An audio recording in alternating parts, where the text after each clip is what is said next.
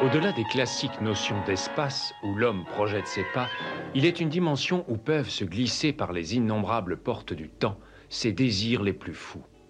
Une zone où l'imagination vagabonde entre la science et la superstition, le réel et le fantastique, la crudité des faits et la matérialisation des fantasmes. Pénétrez avec nous dans cette zone entre chien et loup.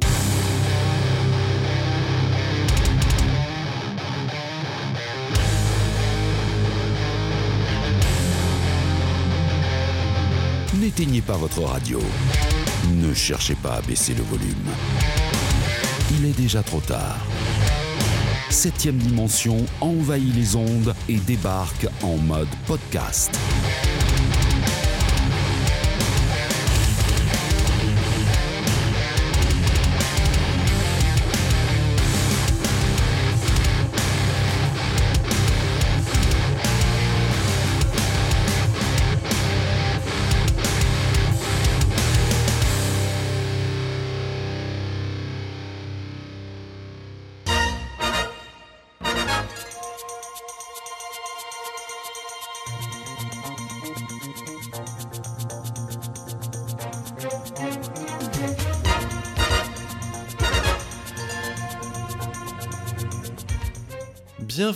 Nouvel épisode du podcast de 7ème dimension. On est sur notre nouvel épisode long qui va être dédié à la Ninja Exploitation, c'est-à-dire à la saga American Ninja, produite par la Canon dans les années 80. Mais avant de commencer avec ce somptueux programme qu'on a teasé depuis des jours, des semaines, on va faire un petit peu le point sur l'aventure 7ème dimension. On va commencer déjà euh, par vous dire qu'on a pris un peu de retard avec le numéro papier euh, du fanzine, ce fameux numéro 13.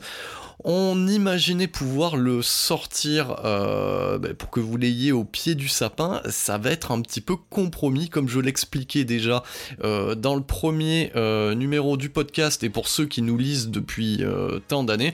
Ben oui, septième dimension, c'est autoproduit, il n'y a pas de financement extérieur, donc on fait ça quand on a du temps et forcément dans notre temps il y a aussi le travail qui permet de gagner aussi sa vie ce qui empiète un petit peu sur ses activités donc là on, en est où? Les interviews pour Brian Usna et Scarlett Amaris sont parties. Depuis quelques temps déjà. On attend le retour pour mettre en forme les interviews. Et je pense que au mois de novembre, décembre, c'est là qu'on va vraiment rédiger euh, le, gros du euh, le gros de ce prochain numéro et euh, imaginer on va dire une sortie, euh, une impression euh, début janvier.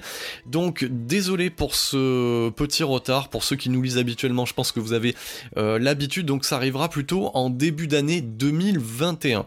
Au niveau de ce podcast, voilà, de cette nouveauté pour septième dimension, donc c'est-à-dire le format podcast, vous êtes maintenant, on va dire, une bonne centaine à, à écouter régulièrement chaque épisode dès sa sortie du podcast et ça c'est plutôt pas mal. Donc je tenais à vous remercier euh, pour la fidélité, pour l'implication aussi, même sur les, sur les réseaux sociaux. Donc ça commence à faire son trou, donc c'est plutôt pas mal. J'en suis, euh, j'en suis assez content, euh, tellement content en fait que je suis en train de me poser la question aussi. Ça me taraude depuis un certain temps de, de sortir un autre podcast qui cette fois-ci ne serait pas dédié au cinéma, mais plutôt à la musique extrême, notamment euh, au heavy metal. Donc c'est en train de, de trotter euh, dans ma tête et, euh, et, je me dis que je franchirai bien le pas pour le début de l'année prochaine. Donc vous pouvez me dire ça en commentaire sur les réseaux sociaux, ce que vous en pensez. Si vous pensez que ça peut être sympa et que ça vous plairait, notamment pour ceux qui aiment, on va dire, les musiques extrêmes. Alors c'est vrai que à ce niveau-là, il y a déjà du monde, bien entendu, euh, l'intérêt c'est d'apporter euh, une nouveauté par rapport à ça, donc plus au, niveau euh, chronique, saga de, de groupes emblématiques ou de genres spécifiques, ou voire même chronique d'albums. Donc ça, dites-moi ce que vous en pensez, en tout cas moi ça me botte bien. Au niveau des nouveautés pour l'année prochaine, il va y avoir de gros changements au niveau de 7ème dimension, on va faire rentrer du sang neuf, que ce soit au niveau du podcast audio que même au niveau du format papier. Donc c'est-à-dire que on va refondre un petit peu la formule, on va repenser aussi le logo, donc plein de nouveautés, donc il va y avoir du changement après ce numéro 13 qui est un numéro symbolique pour votre interlocuteur en même temps que eh ben, cela signifie beaucoup de choses pour le cinéma d'horreur. Pensons à ce bon vieux Jason Voorhees. Donc après ce numéro 13, on va faire rentrer de nouvelles plumes euh, dans le canard papier, euh, d'autres horizons, beaucoup plus jeunes, donc ça, ça sera intéressant. Et ces mêmes personnes viendront euh, participer à ce podcast que vous êtes en train d'écouter, donc sur des thématiques bien spécifiques. Je pense que ça peut être sympa et, moi, ça m'apportera un petit peu de répondant parce que je me réponds à moi-même dans ce podcast. Donc voilà, pas mal de, nouveautés pour l'année prochaine et bah, il est temps maintenant de rentrer dans le vif du sujet de ce podcast, de cet épisode tant attendu.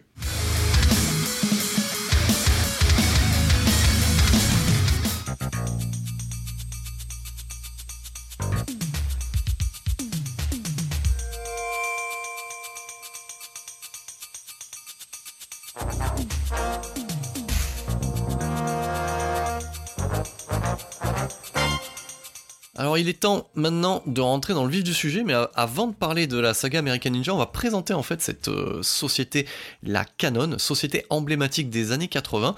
Donc ce qu'il faut savoir, c'est que c'est euh, à la tête de la Canon, ce sont deux Golden Boy israéliens, Menahem Golam et Yoran Globus, qui mettent la thune amassée euh, du coup dans leur pays d'origine dans des valises. Ils débarquent tel euh, le Al Pacino de Scarface aux États-Unis, et ils décident de vivre pleinement leur rêve américain et de créer leur propre société, leur propre studio de cinéma. Voilà.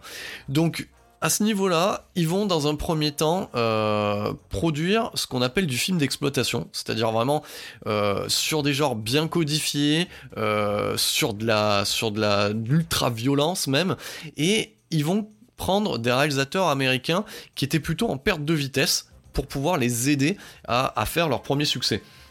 Donc au, niveau des de ces réalisateurs-là, on va retrouver euh, Monsieur Jack Lee Thompson qu'on avait, vu juste avant sur les suites euh, très rigolotes, euh, les deux dernières suites de la saga La planète des singes. On va retrouver aussi Michael Winner, voilà, qui, qui dès 1982, parce qu'il faut savoir que la Canon euh, s'est fondé en 79 et ça produit ses premiers films dès 1981. Donc euh, avec l'implacable Ninja réalisé par Monsieur Menahem Golan en personne. Et 1982, ben, Michael Winner peut transformer euh, son justicier dans la ville en franchise avec un justicier dans la ville numéro 2. Et c'est aussi une nouvelle star maison du studio qui est Charles Bronson. Alors des stars maison, il y en aura pas mal. Hein. Donc c'est-à-dire qu'au départ, on mise sur Charles Bronson. Après, ça sera Chuck Norris. Et ce qu'il faut pas euh, oublier aussi avec la Canon, c'est que ce sont eux qui vont découvrir aussi monsieur Jean-Claude Van Damme. Voilà. Donc c'est quand même pas rien. Donc on est vraiment euh, sur de l'action star euh, maison. Alors du coup, revenons-en quand même à nos moutons. Donc on va comprendre un peu le mode de fonctionnement de la Canon. Ce qu'il faut savoir, c'est que cette société, elle va durer une dizaine d'années et euh, ben, notamment parce que leur mode de production est forcément casse-gueule, c'est-à-dire que les films ne sont même pas encore rentabilisés, qu'ils font de nouveaux investissements et qu'à chaque fois, ils creusent un peu plus, entre guillemets, le découvert qu'ils peuvent avoir dans les banques. Et ce qu'il faut savoir, c'est que les films ne, seront quasiment, alors pour certaines productions rentables, mais pour les plus gros investissements, ça sera jamais rentable. Donc le déficit va se creuser jusqu'à ce que ça soit euh, la banqueroute. Mais ce qui est on va dire, formidable euh, dans une société comme la Canon, c'est que ça sera toujours généreux.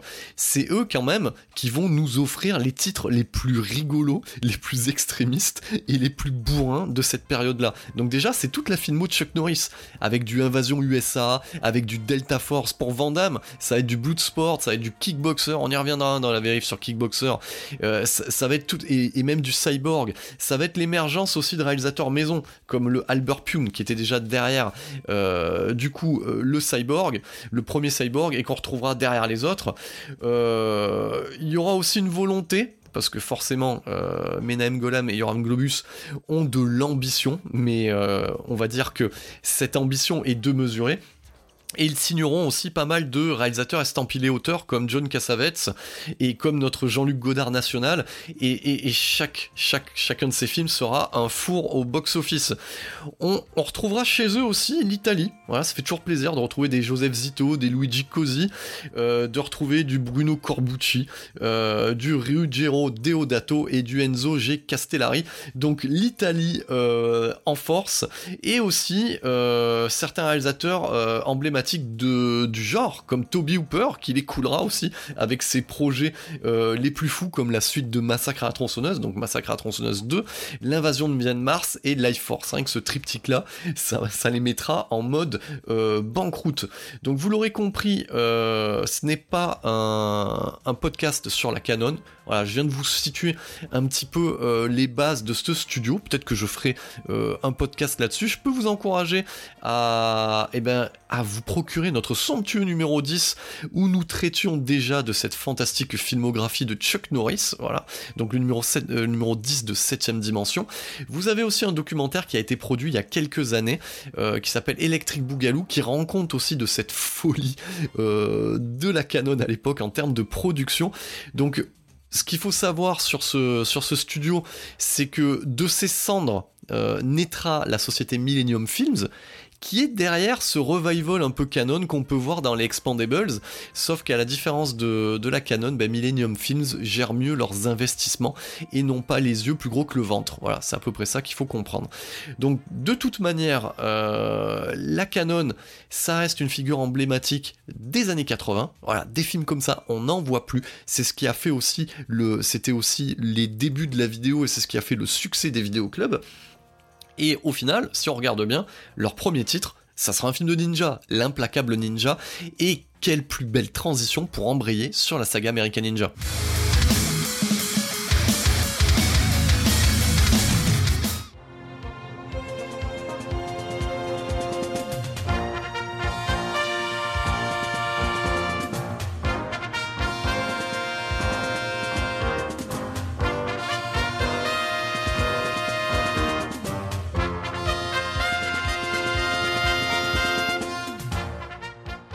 Commence les réjouissances avec le tout premier opus de la saga American Ninja, l'opus fondateur, le American Ninja de Sam Firstenberg. Donc j'ai présenté tout à l'heure Sam Firstenberg en disant que c'était le réalisateur maison de la canon.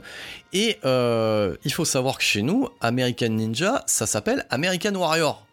Quand même pas la même cam ça claque direct. Donc c'est-à-dire que quand tu débarques à la fin des années 80, début 90, ce qui était mon cas euh, à une dizaine d'années dans un vidéoclub, tu vois ce film avec ce GI armé d'un katana sous fond du drapeau américain, il y a marqué American Warrior, donc traduction le guerrier américain, tu te dis c'est un truc de malade ça va être un truc de dingue. Donc j'en profite pour faire une petite euh, parenthèse là-dessus, c'est-à-dire que souvent on, va poser la question entre cinéphiles, vas-y, quel est ton point d'entrée en fait dans le cinéma de genre, comme on pourrait dire un fan de musique, quel est ton point d'entrée euh, dans le métal, dans le rock, dans le hard rock, etc. Et en fait moi mon point d'entrée dans le cinéma de genre, eh ben c'est les films de ninja de la canon.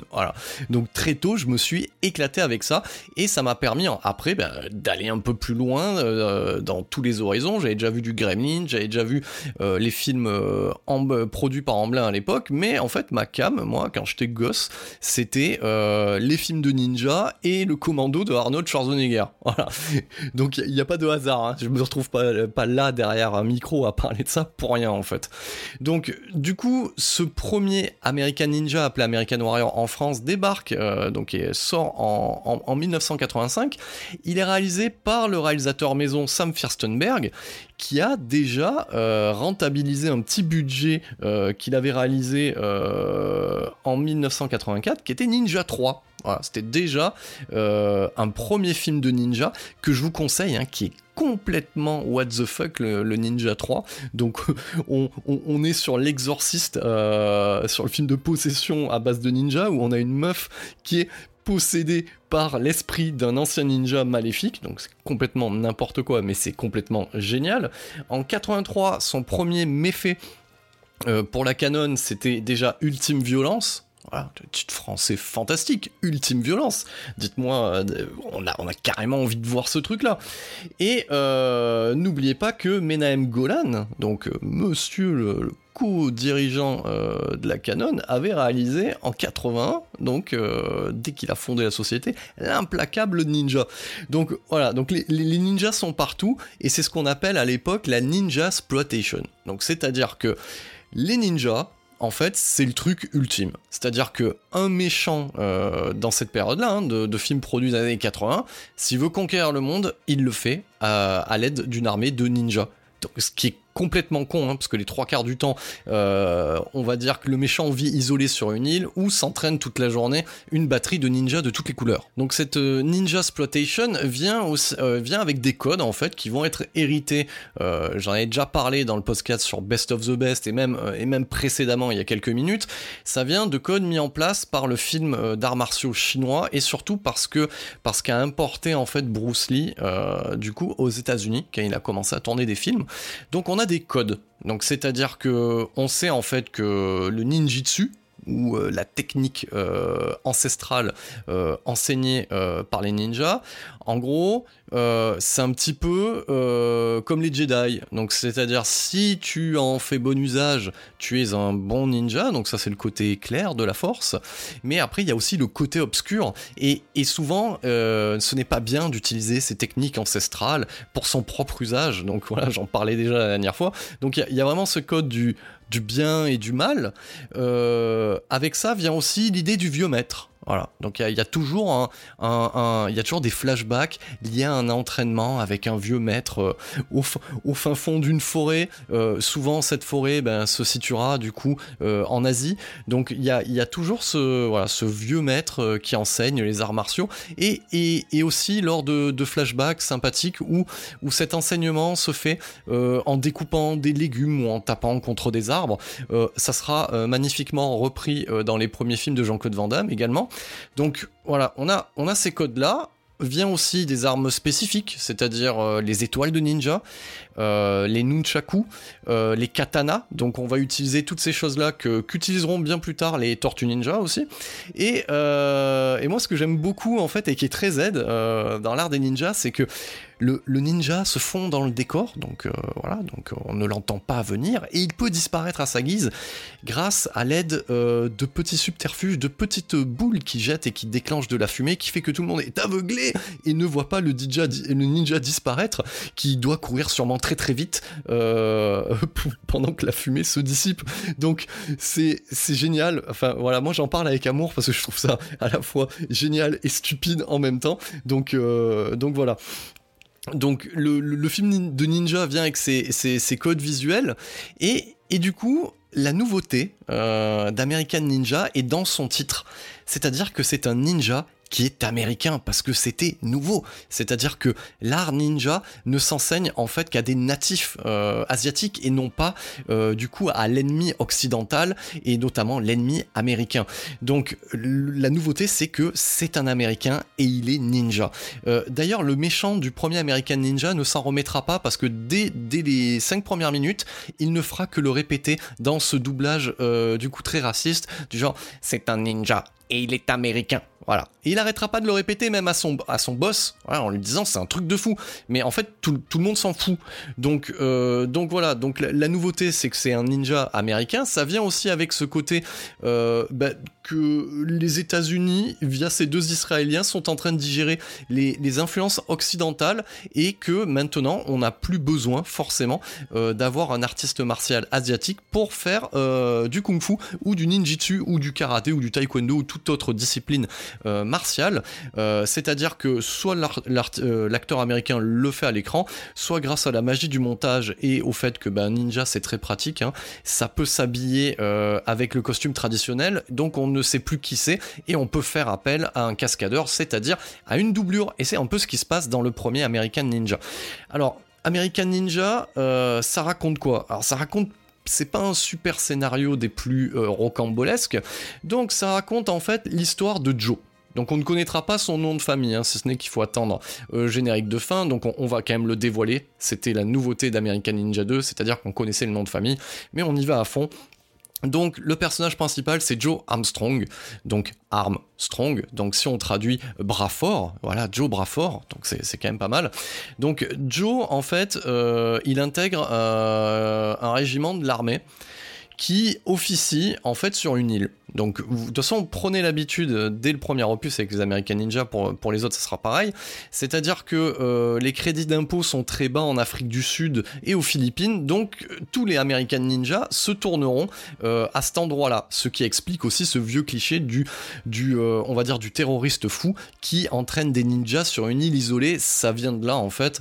Donc, du coup, c'est pas cher, donc on tourne aux Philippines. Donc, ce premier opus, et comme les suivants se tourneront à la fois aux Philippines et en Afrique du Sud. Donc il intègre un régiment euh, aux Philippines, donc comme tout régiment euh, du coup installé à l'extérieur, il y a une ambassade et on suit en fait un peu le train-train quotidien euh, de ce régiment-là. Donc Joe, il est, il est interné, il est incarné par Michael Dudikoff. Alors Michael Dudikoff, ça de, voilà, c'est l'émergence d'un acteur emblématique complètement fabriqué par la Canon. Donc c'est-à-dire que à, contrario, les, autres acteurs de la canon étaient des acteurs confirmés, hein, les Charles Bronson, les Chuck Norris, les, euh, les Stallone, mais là, en fait, il est créé de toutes pièces. C'est-à-dire que Michael Dudikoff, c'était un second, voire un dixième rôle dans quelques productions précédentes de la canon, et là, on lui donne son billet d'entrée parce qu'il a plutôt une bonne gueule, et, surtout une belle gueule. Hein. Euh, Michael Dudikoff, faut savoir que à partir d'American Ninja, euh, ta sœur, si t'avais une grande sœur dans les années 80, eh ben elle retrouvait en poster, voilà, dans les saluts, les hockey et tout ce que tu veux, ça devient un sexe symbole il a ce côté mystérieux en fait qui est lié à son jeu monolithique parce que ce qu'il faut savoir c'est que Michael Dudikoff est dyslexique alors, la dyslexie, c'est bien connu à Hollywood, hein. Tom Cruise l'est. Mais alors, du coup, comme il est dyslexique, euh, et ben du coup, il a très peu de dialogue et, il a un jeu assez monolithique, ce qui en fait en fait un personnage dans le premier opus très mystérieux en fait. Voilà, il joue bien le mystère parce qu'en même temps, il n'a rien à dire. C'est ça qui est formidable. Mais on l'aime bien. Donc, euh, donc Michael Dudikoff est dans ce régiment-là. Il s'appelle Joe. On n'en sait pas plus sur son passé et bien entendu, forcément, il s'attire les foudres euh, de ses camarades parce que bah, du coup il fait un peu cavalier seul si vous voyez ce que je veux dire. Et dès les premières minutes du film en fait euh, son régiment voilà est en manœuvre pour aller transporter je ne sais quoi euh, comme marchandise. Et et, et, à côté de ça on a une voiture en fait euh, qui est conduite par le, le caporal du régiment. Et à l'intérieur de cette voiture on a la fille du général voilà. Et, et en fait ce qu'on voit est pris d'assaut par une armée de ninjas qui sort de la jungle. vous voyez le tableau Voilà. Cette armée de ninjas sort de la jungle et, font plein de cabrioles en fait pour défoncer le régiment qui se bat, on va le dire quand même assez mollement. Sauf que parmi eux, nous avons Joe. Et Joe, eh ben, il est amnésique. Mais il est amnésique, mais bizarrement, quand les ninjas arrivent, eh ben, qu'est-ce qui se passe? C'est-à-dire que lui aussi, il dévoile des talents, voilà, pour les arts martiaux, pour l'art du ninja, le ninjitsu. Et là, c'est la confrontation, c'est-à-dire que nous avons ces ninjas noirs qui débarquent de la forêt et qui se retrouvent face à un américain et qui est un ninja. Voilà, on retombe sur la phrase, voilà.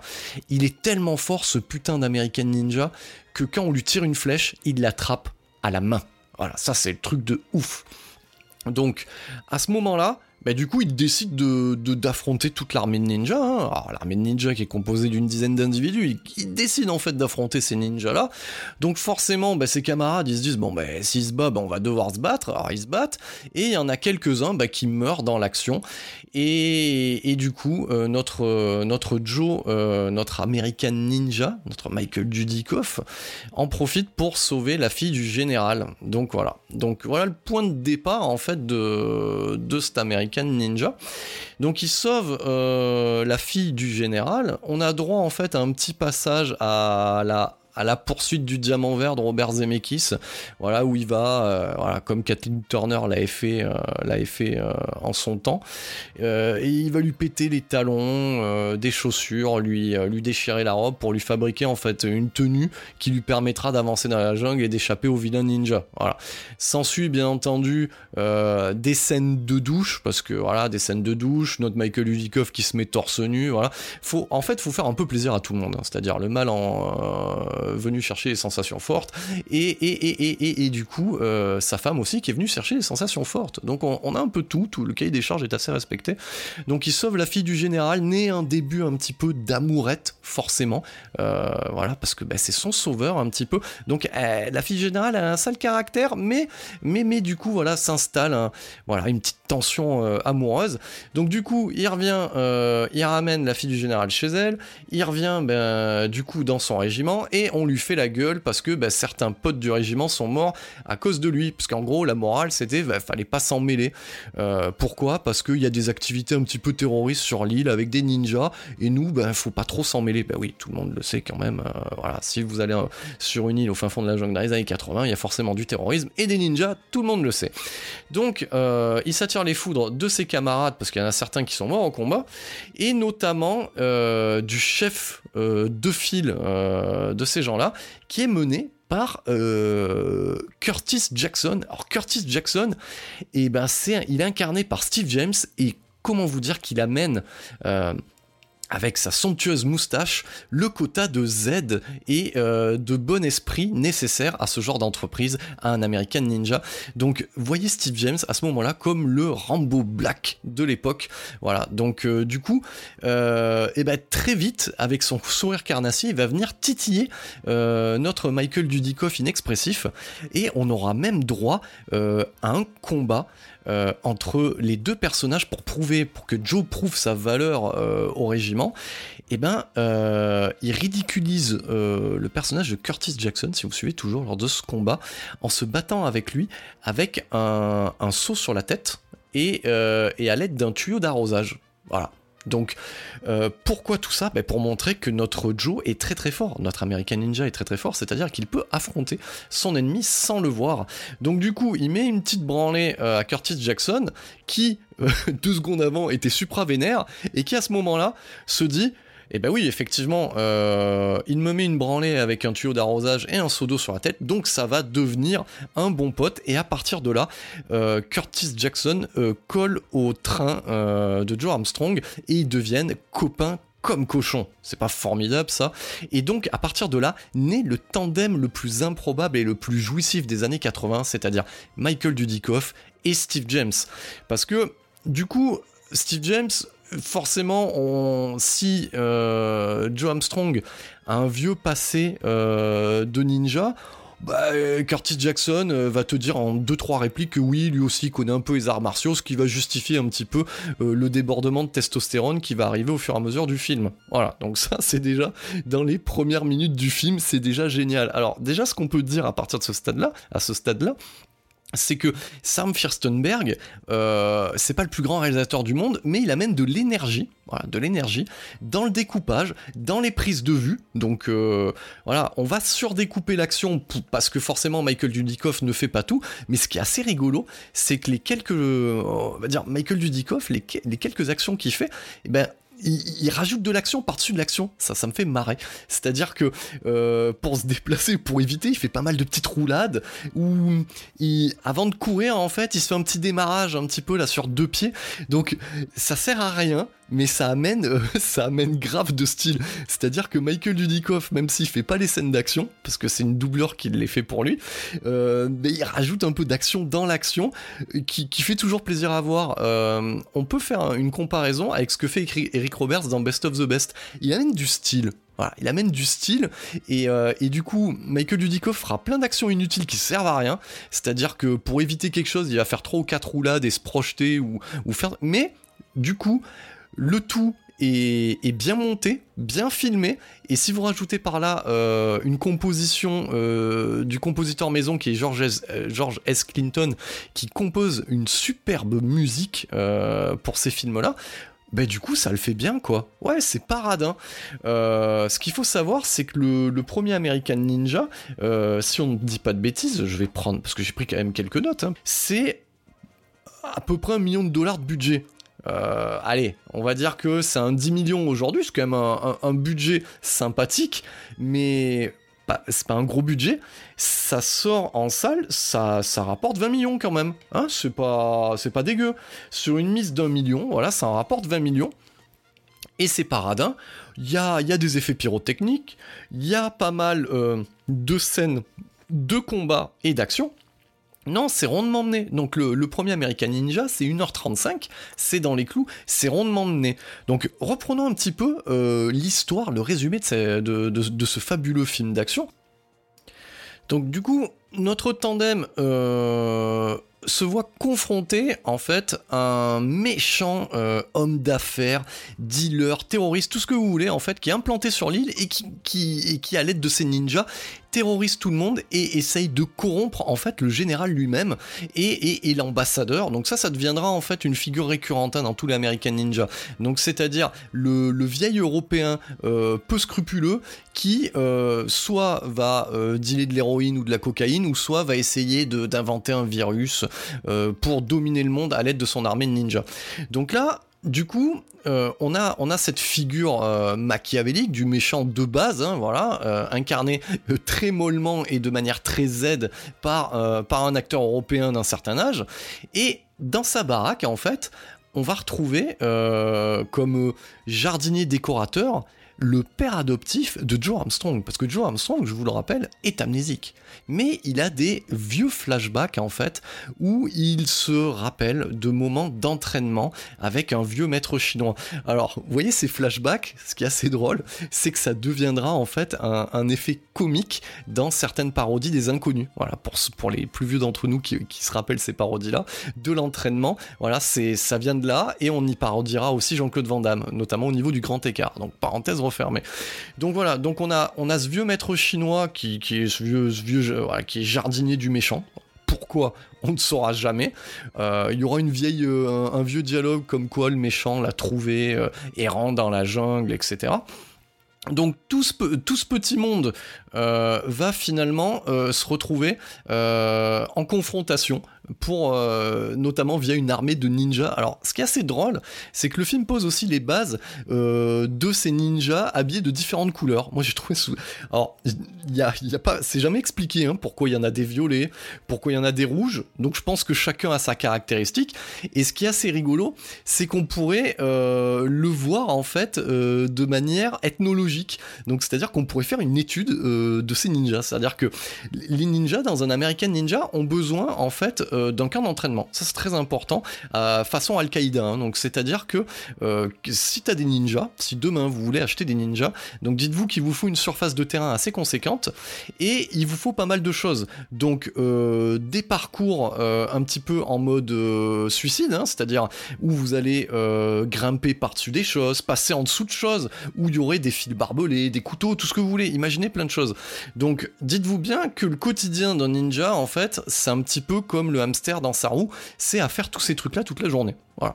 Et, ce qui est un peu ballot aussi, c'est que souvent, euh, ces ninjas-là sont entraînés par un méchant maître ninja qui n'hésite pas euh, à les exécuter gratuitement de, devant euh, un public improvisé qui sont souvent, on va dire, des hommes d'affaires venus dealer avec le méchant en titre, si vous suivez toujours. Donc c'est-à-dire que généralement, voilà, c'est le passage obligé où, où le méchant est très content de montrer à ses associés ou partenaires son armée de ninja en action. Voilà.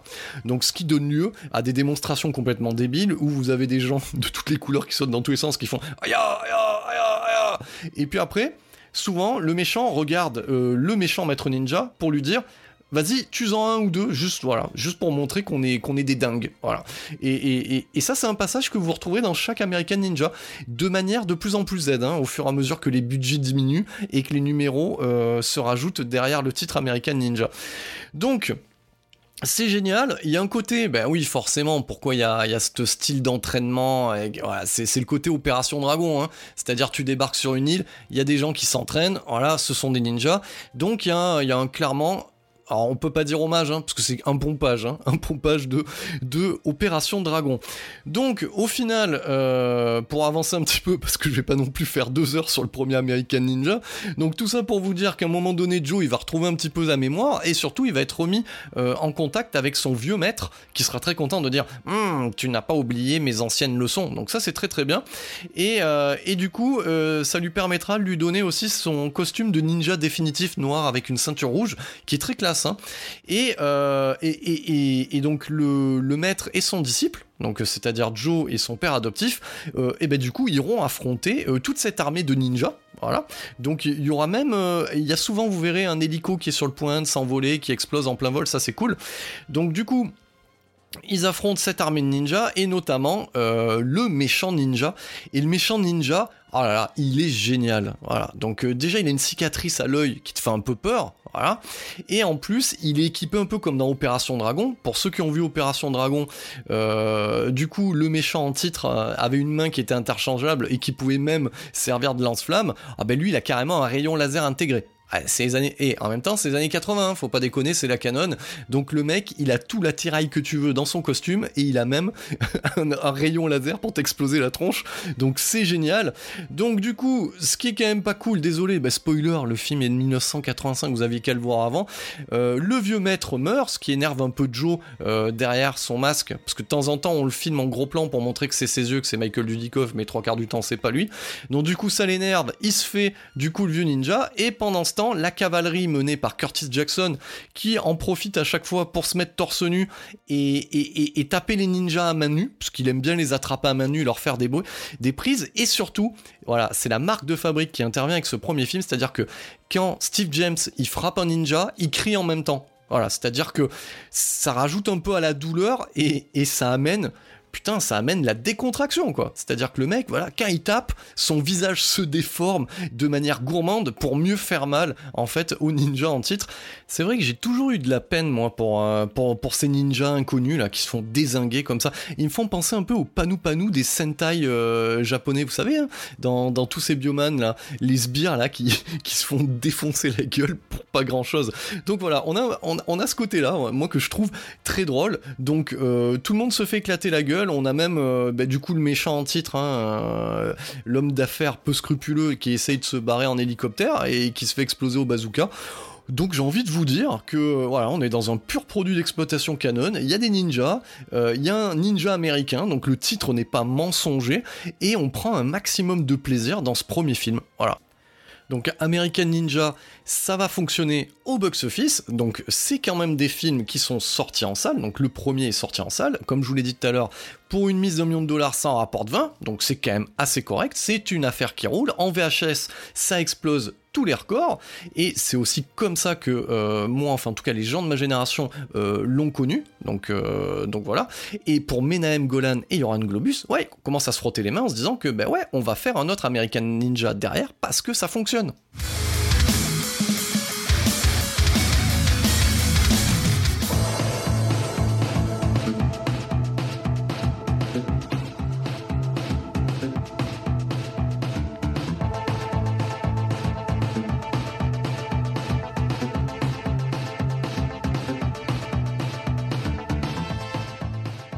C'est donc en 1986 que nous retrouvons notre duo adoré, c'est-à-dire Michael Dudikoff et Steve James sous la direction de Sam Firstenberg. On prend les mêmes, on recommence pour un American Warrior 2 qui quand on débarque dans le vidéoclub à l'époque, donc pas en 86 hein, bien entendu, mais bien après, on voit cette affiche complètement dingue et on se dit ça va être un film de fou. Alors je vais vous décrire l'affiche, vous pouvez la trouver euh, sur internet. Donc c'est-à-dire que vous avez notre Michael Dudikoff torse nu, du coup avec à l'arrière le drapeau des États-Unis, vous avez des mecs en mode bayou, en mode chasseur, et un Steve James torse nu, armé d'un flingue. Il y a la statue de la liberté qui est sur le point de s'écrouler moi je vous le dis à l'époque, quand je voyais l'affiche, ça me faisait rêver. Je me disais, oh c'est le film, c'est le film ultime.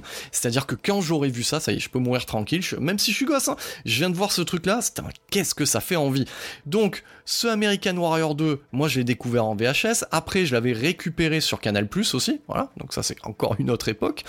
Et en fait, c'était un grand mystère et ça fait la légende aussi de cette saga euh, American Ninja, American Warrior en version française. Parce que ce qu'il faut savoir, c'est que American Warrior 2, celui-là dont je vous parle, n'existe pas. En fait, c'est un autre film qui s'appelle Avenging Force, qui a été tourné avec la même équipe en 1986 et qui a été exploité en vidéo chez nous sous le titre American Warrior 2. Et pourquoi ça faisait la légende? C'est-à-dire que c'était un film ultra bourrin où vous aviez Steve James, désolé pour le spoiler, qui meurt Voilà. Et ce qui est fou, c'est que à côté de ça, vous avez un, un American Warrior 3, si vous suivez toujours, où Steve James est vivant. Voilà. Donc du coup, c'était complètement dingue. Voilà. Pour euh, donc on ne connaissait pas voilà à l'époque les retitrages abusifs. En tout cas voilà quand on était minot comme ça, on pouvait pas comprendre le retitrage abusif. Et c'est-à-dire que forcément quand on voyait ce Avenging Force sous le titre initial American Warrior 2, voilà, ça donnait du cachet au premier, parce qu'on se disait putain, voilà, ça, ça, ça progresse, euh, ça devient dramatique, euh, il perd son pote, etc. Alors qu'en fait, il joue pas les mêmes personnages. Voilà, donc vous avez suivi, ce sont les mêmes acteurs, le même réalisateur, c'est censé être une suite, mais ça n'en est pas une parce que c'est un retitrage. Et ce qu'il faut savoir aussi, c'est que la Canon nous avait déjà fait le coup en fait avec les portées disparues euh, avec Chuck Norris. C'est-à-dire que portée disparue 1 et portée disparue 2, voilà. Ce qu'il faut savoir, c'est que le, 2, on, peut croire que. Parce que c'est une préquelle, mais en fait, il avait été tourné avant le premier, mais ils ont sorti ce qui était censé être le deuxième et ils l'ont appelé le premier, et après ils ont sorti le premier qu'ils ont appelé le numéro 2. Vous suivez le raisonnement complètement taré de cette époque-là? Ils ont inversé en fait. Donc ils, étaient déjà habitués à faire ce genre de choses. Donc pour le simple spectateur à l'époque, lui il prenait American Warrior 2 pour ce que c'était, c'est-à-dire une séquelle, et c'en est pas une. Se cache derrière ce nom-là Avenging Force en fait. Donc ce qu'il faut comprendre avec le, le projet Avenging Force, c'est que c'était voulu comme une suite en fait pour euh, Invasion USA, donc c'est-à-dire une suite d'Invasion USA avec Chuck Norris. Donc le personnage principal d'Avenging Force, incarné par Michael Dudikoff, s'appelle Matt Hunter, et c'est le même personnage qu'il y a dans Invasion USA, mais Chuck Norris n'a pas voulu rempiler pour cette suite, donc du coup on a bricolé un autre truc qui s'est appelé Avenging Force, et le personnage s'appelle quand même Matt, Hunter. Donc en gros, vous avez un faux American Ninja, mais et vous avez une fausse suite du coup Invasion USA, mais par contre vous avez une vraie putain de pépite. Donc voilà, on va le dire clairement, euh, de tous les opus que je vais traiter aujourd'hui, voilà, de tous les films de Michael Dudikoff et de tous les films réalisés par Sam Furstenberg, Avenging Force, c'est la pépite, c'est le film culte. Voilà, donc on, va parler un petit peu maintenant euh, de ce Avenging Force. Alors Avenging Force, ça nous montre le personnage de Michael Dudikoff, alias Matt Hunter, ancien agent euh, des services secrets, des services spéciaux, de la CIA, ce que vous voulez, voilà, donc d'un service spécifique, qui est à la retraite, voilà, enfin la retraite. Il est jeune, mais bon, il est un peu rangé des voitures, comme on dit. Voilà, il a vu trop de choses, un peu trop de trauma. Donc il vit dans un ranch euh, avec son père et sa petite sœur, voilà. Euh, et du coup, ça, ça donne lieu, euh, voilà, à des petits moments un petit peu émouvants, voilà, relation frère-sœur. Et son pote Steve James incarne en fait un personnage qui veut se lancer en fait dans la politique dans, dans, cette petite ville où, où ils vivent. Euh, vous, notez bien en fait que, je vous fais ça de tête et que je me rappelle plus le nom de la ville, mais on s'en fout, voilà. Donc il veut se présenter aux élections et, ce qui fait un peu un peu chier en fait le, groupe euh, extrémiste nazi, tout ce que vous voulez, voilà, d'extrême droite du coin, qui est le Pentancle. Et le Pentancle, c'est euh, dirigé par par une flopée d'acteurs qui sont géniaux dans ce film-là, tellement ils vont loin, et qui sont pilotés euh, par le maître à penser qui est John Perrian. Alors John Perrian, j'en avais déjà parlé dans Best of the Best, donc là, c'est voilà, c'est son rôle mythique. L'acteur est complètement possédé dans son rôle de nasillon, de sous-Hitler euh, de Louisiane. Voilà, tenez, je viens de trouver en fait euh, le, recoin où ça se passe. Voilà, c'est en, en, Louisiane, donc écoute un petit peu redneck bayou, voilà. et, et du coup, voilà, ça fait chez le Pentancle. Et le Pentancle, comme ils le disent de manière très vulgaire et très raciste, ils vont se faire ce négro. Voilà, c'est comme ça qu'ils euh, parlent dans ce film. Euh, et c'est ultra bourrin.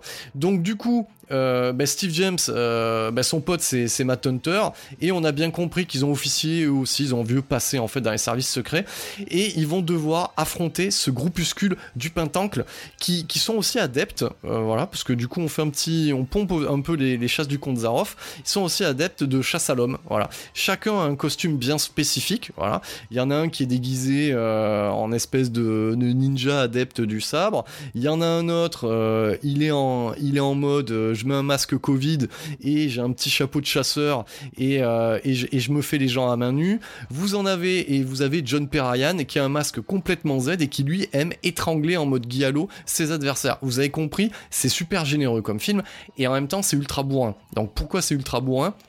Parce que déjà, euh, pour une société d'extrémistes, ah, ils y vont à fond. Donc, ils chassent euh, du coup des anciens, euh, des anciens GI, parce que John Perrian le dira, ça donne en, tant que gibier, ça donne du fil à retordre. Voilà. Donc, oui, c'est complètement taré.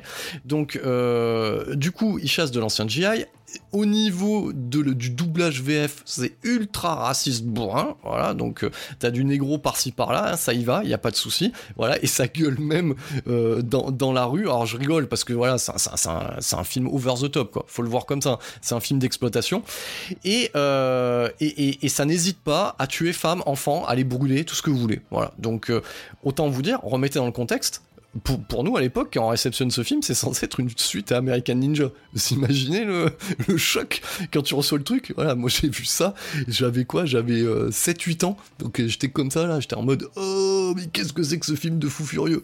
Donc, euh, donc voilà. Donc du coup, euh, pour, pour c'est rondement mené, c'est du Sam Firstenberg, mais là le, mec est au top du top. Même euh, la musique de George S. Clinton, hein, qui reste qui reste derrière les claviers, euh, nous repompe certains airs de Police fédérale Los Angeles, mais en mode ultra bourrin. ça se bat torse poil et ça démonte du Nazion sur des sur des quais d'embarquement en pleine rue.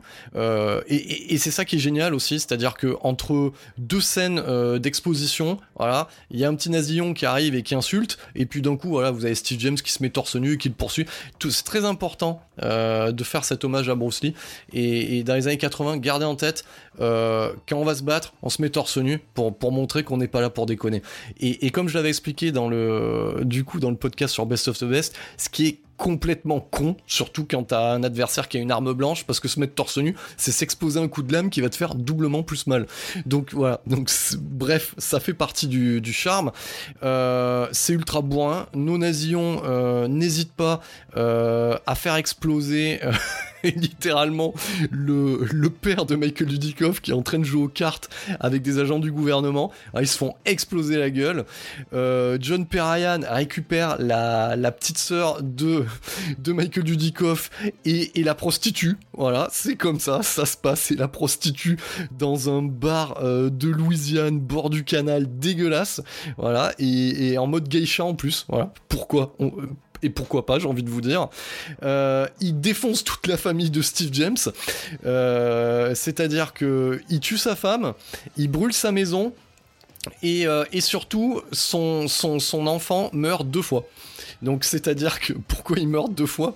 C'est-à-dire qu'il se fait défoncer à la fenêtre de la baraque et en plus il tombe, voilà, en rebondissant sur le toit. Donc autant vous dire, j'ai presque envie de vous dire que on pourrait croire que c'était un film réalisé par Joseph Zito qui, qui, était qui travaillait pour la Canon. Donc c'est très rital hein, dans cette volonté euh, de tout défoncer. Et, euh, du coup ben, eh ben forcément euh, Michael Dudikoff a son jeu qui s'est un peu amélioré. On sent qu'il est vénère par rapport à tout ça. Et il se retrouvera chassé dans le bayou par le pentancle et il se fera le pentancle un par un voilà, c'est ça qu'il faut comprendre. Euh, donc, du coup, euh, ce Avenging Force, ce faux American Warrior 2, bah, c'est culte. Voilà, pour tout ce que je vous ai dit, c'est ultra bourrin, c'est de la série B décomplexée, c'est sérieux, ça rigole pas, hein, donc euh, c'est-à-dire que c'est premier degré, c'est ultra bourrin, et j'ai envie de vous dire, c'est tout ce que Best of, the Best 3 ne sera jamais sur un sujet similaire. Euh, à noter que ces films dont je parle, voilà, je l'ai pas dit, euh, le premier American Ninja, ça se trouve chez MGM en, en, DVD zone 2 et ça se trouve en Blu-ray en import, mais pas en français. Par contre, le Avenging Force a eu les honneurs en fait d'une édition Blu-ray somptueuse par The Ecstasy of Films je, crois que il reste encore quelques exemplaires chez d'autres vendeurs, mais ça doit être épuisé chez The Ecstasy. C'est une très belle édition. Donc c'est-à-dire que euh, vous avez même en fourreau dans l'édition Blu-ray la fausse affiche American Warrior 2. Donc même The Ecstasy of Films a joué vraiment sur le sur cette exploitation française, ce faux euh, American Ninja et vrai American Warrior 2, mais vrai Avenging Force.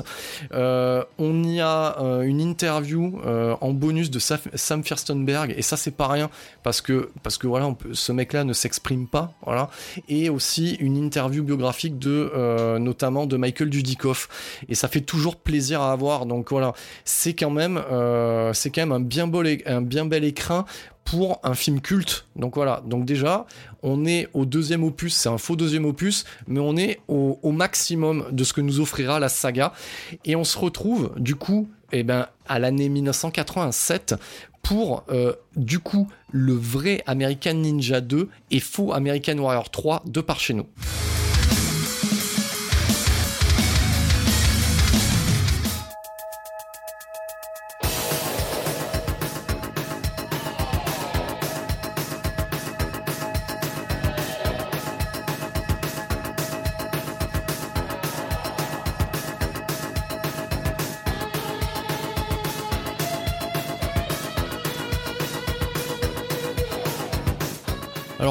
D'Avenging Force, euh, voilà, le budget euh, est le même en fait que celui du premier American Ninja, mais ça rapporte un petit peu moins. Donc on est sur, euh, ça sort quand même en salle, hein, ça faut le savoir. On est sur un résultat qui est équivalent à 8 millions de dollars en fait. Hein, bon, sans compter l'exploitation vidéo qui peut en être fait derrière. Donc du coup, on prend euh, les mêmes et on recommence, donc c'est-à-dire le trio gagnant, Michael Dudikoff, Steve James, Sam Firstenberg à la Real, et euh, on met à peu près le même pognon, si ce n'est peut-être un petit peu plus, pour ce American Ninja 2 The Confrontation euh, en version originale, ou de par chez nous, American Warrior 3 le Ninja Blanc. Voilà. Alors, je vais prendre quelques instants pour parler de ce retitrage euh, français euh, mensonger. Donc, c'est-à-dire que quand on prend euh, la jaquette VHS et même, on va dire, l'affiche, la, la, cover disponible donc en France, on y voit Michael Dudikoff grimé en ninja blanc et c'est appelé ninja blanc. Et ce qu'il faut savoir, euh, voilà, on est déjà dans le spoiler, c'est qu'il n'y a jamais un putain de ninja blanc dans ce film qui s'appelle le ninja blanc. Donc ça, c'était un autre grand mystère euh, de l'époque. Donc si vous aviez déjà suivi ce que j'avais expliqué tout à l'heure, c'est-à-dire que on a Steve James qui meurt dans le 2, il revient dans le 3 ressuscité, donc ça c'est génial, et on a un ninja blanc qui, est, qui est dans le titre, mais qui n'est jamais présent euh, à l'écran. Donc ça, c'est quand même le truc où tu, vas te dire, je vais aller jusqu'au bout du film pour le voir euh, du coup habillé en blanc parce que il, crée une attente derrière. Qu'est-ce que ça veut dire que le ninja soit blanc? Est-ce que c'est un costume euh, de fou furieux? Est-ce qu'il va faire de nouvelles choses? Non, et rien du tout. Il, est jamais en ninja blanc. Et, le plus fou là-dedans, c'est que moi, en le revoyant bien des années après, je vois le, le, je me rappelle, ah ouais, ça s'appelait ninja blanc, c'est parce qu'il doit être habillé en ninja. Et non, toujours pas.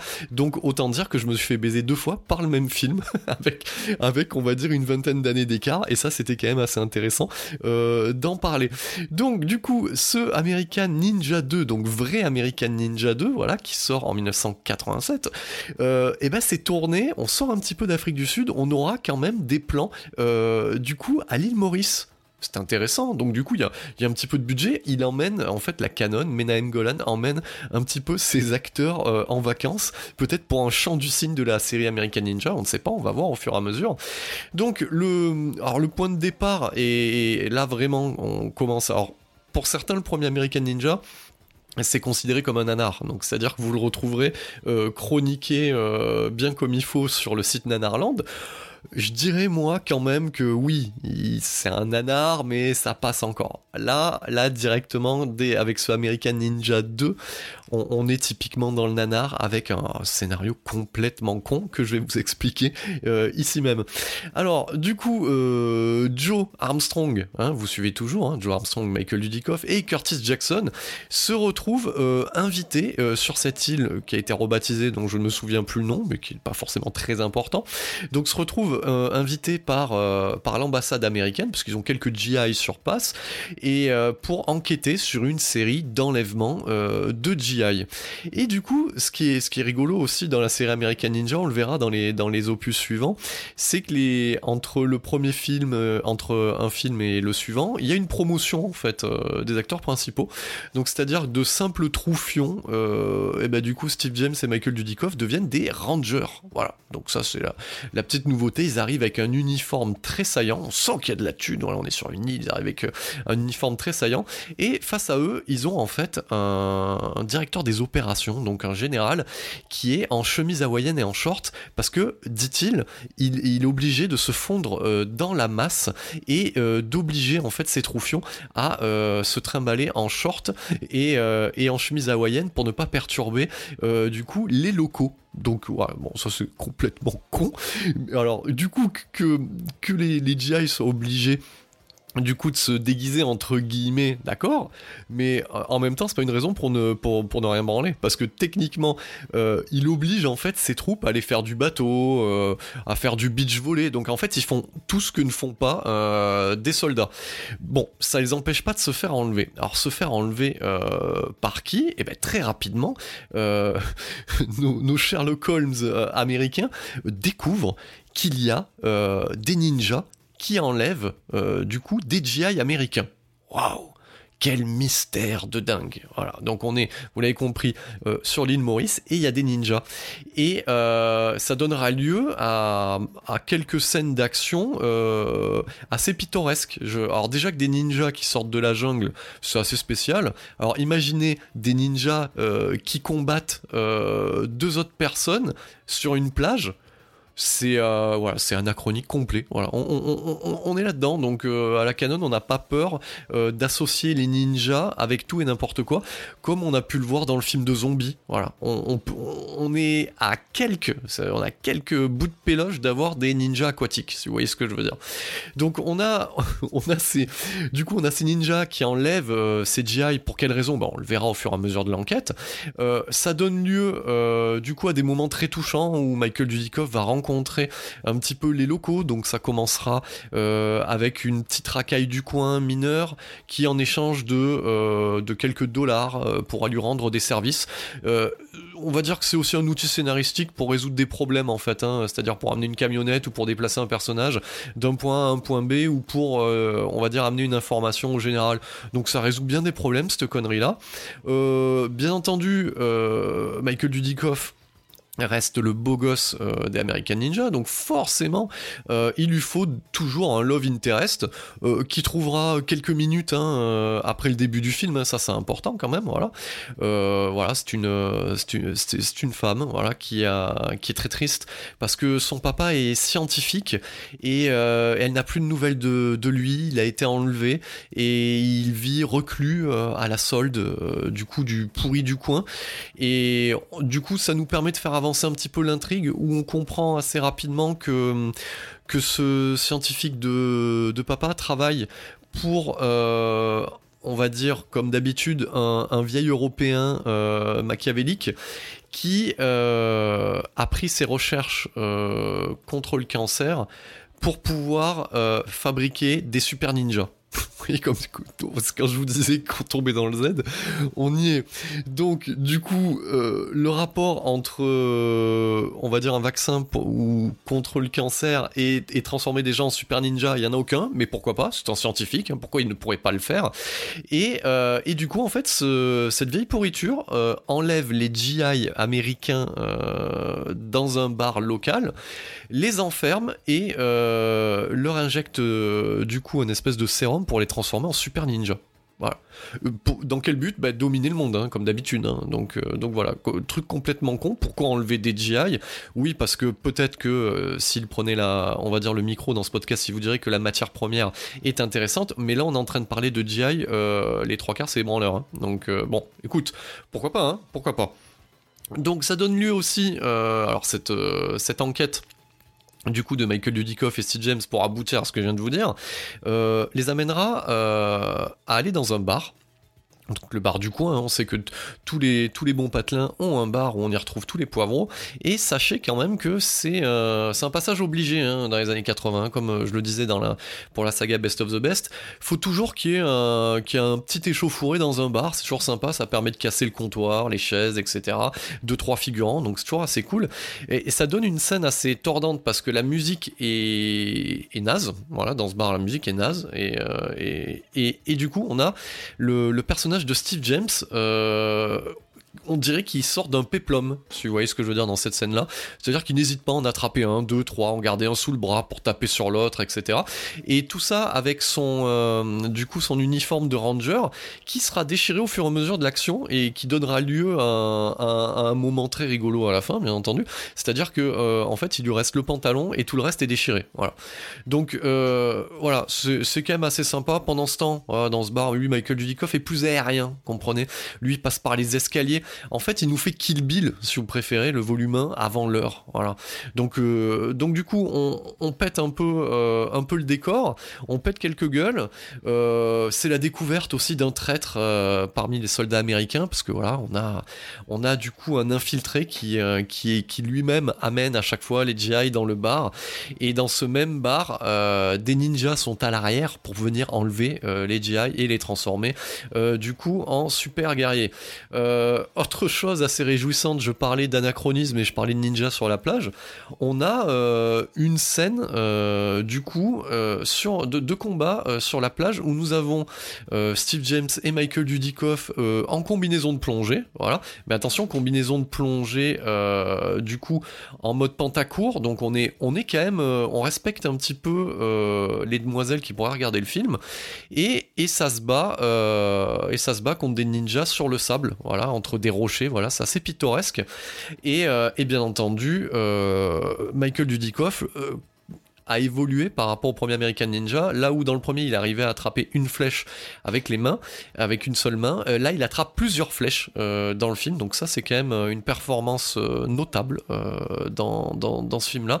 Donc du coup cette scène sur la plage assez rigolote hein, parce qu'elle fait un petit peu écho à Rocky 3 et, et on, va dire à cette franche camaraderie où on, où, on court torse nu. Voilà, il y a, y, a, y a un côté un petit peu gay non avoué. Donc c'est c'est assez rigolo euh, à ce niveau-là. Du coup, bien entendu, euh, on est dans un American Ninja, donc il y a des bases hein, quand même qui sont, euh, qui sont posées. Et tout ce petit monde euh, finira par aller euh, défoncer la gueule euh, du coup du vilain en titre. Et vilain en titre du coup qui a sa propre armée toujours hein, de, de ninjas et, comme je vous l'ai dit c'est quand même ça faudra en parler aussi de ce côté investissement de la part des du coup des, méchants des, films américains ninja. Donc c'est à dire qu'il a dépensé sans compter comme le dirait du coup Monsieur Hammond dans Jurassic Park et, du coup, on a vraiment un centre, euh, un centre d'entraînement de ninja, donc ninja de toutes les couleurs, comme d'habitude, et ils ont même un colisée euh, à l'intérieur pour faire des représentations. Donc ça, c'est quand même, euh, c'est quand même assez cool. Donc tout le monde se fait exploser la gueule. On attend jusqu'au bout que le ninja blanc du titre français apparaisse, mais il n'apparaîtra jamais, comme je vous l'ai dit. c'est aussi une promotion pour Steve James qui, qui a droit à un très très gros sabre. Voilà, donc je vous laisse imaginer euh, du coup toute la bonne humeur qu'il va mettre en utilisant ce sabre pour découper euh, tous ces figurants ninja. Donc comme je vous dis, on a toujours un petit peu de peine hein, euh, pour ces gens-là.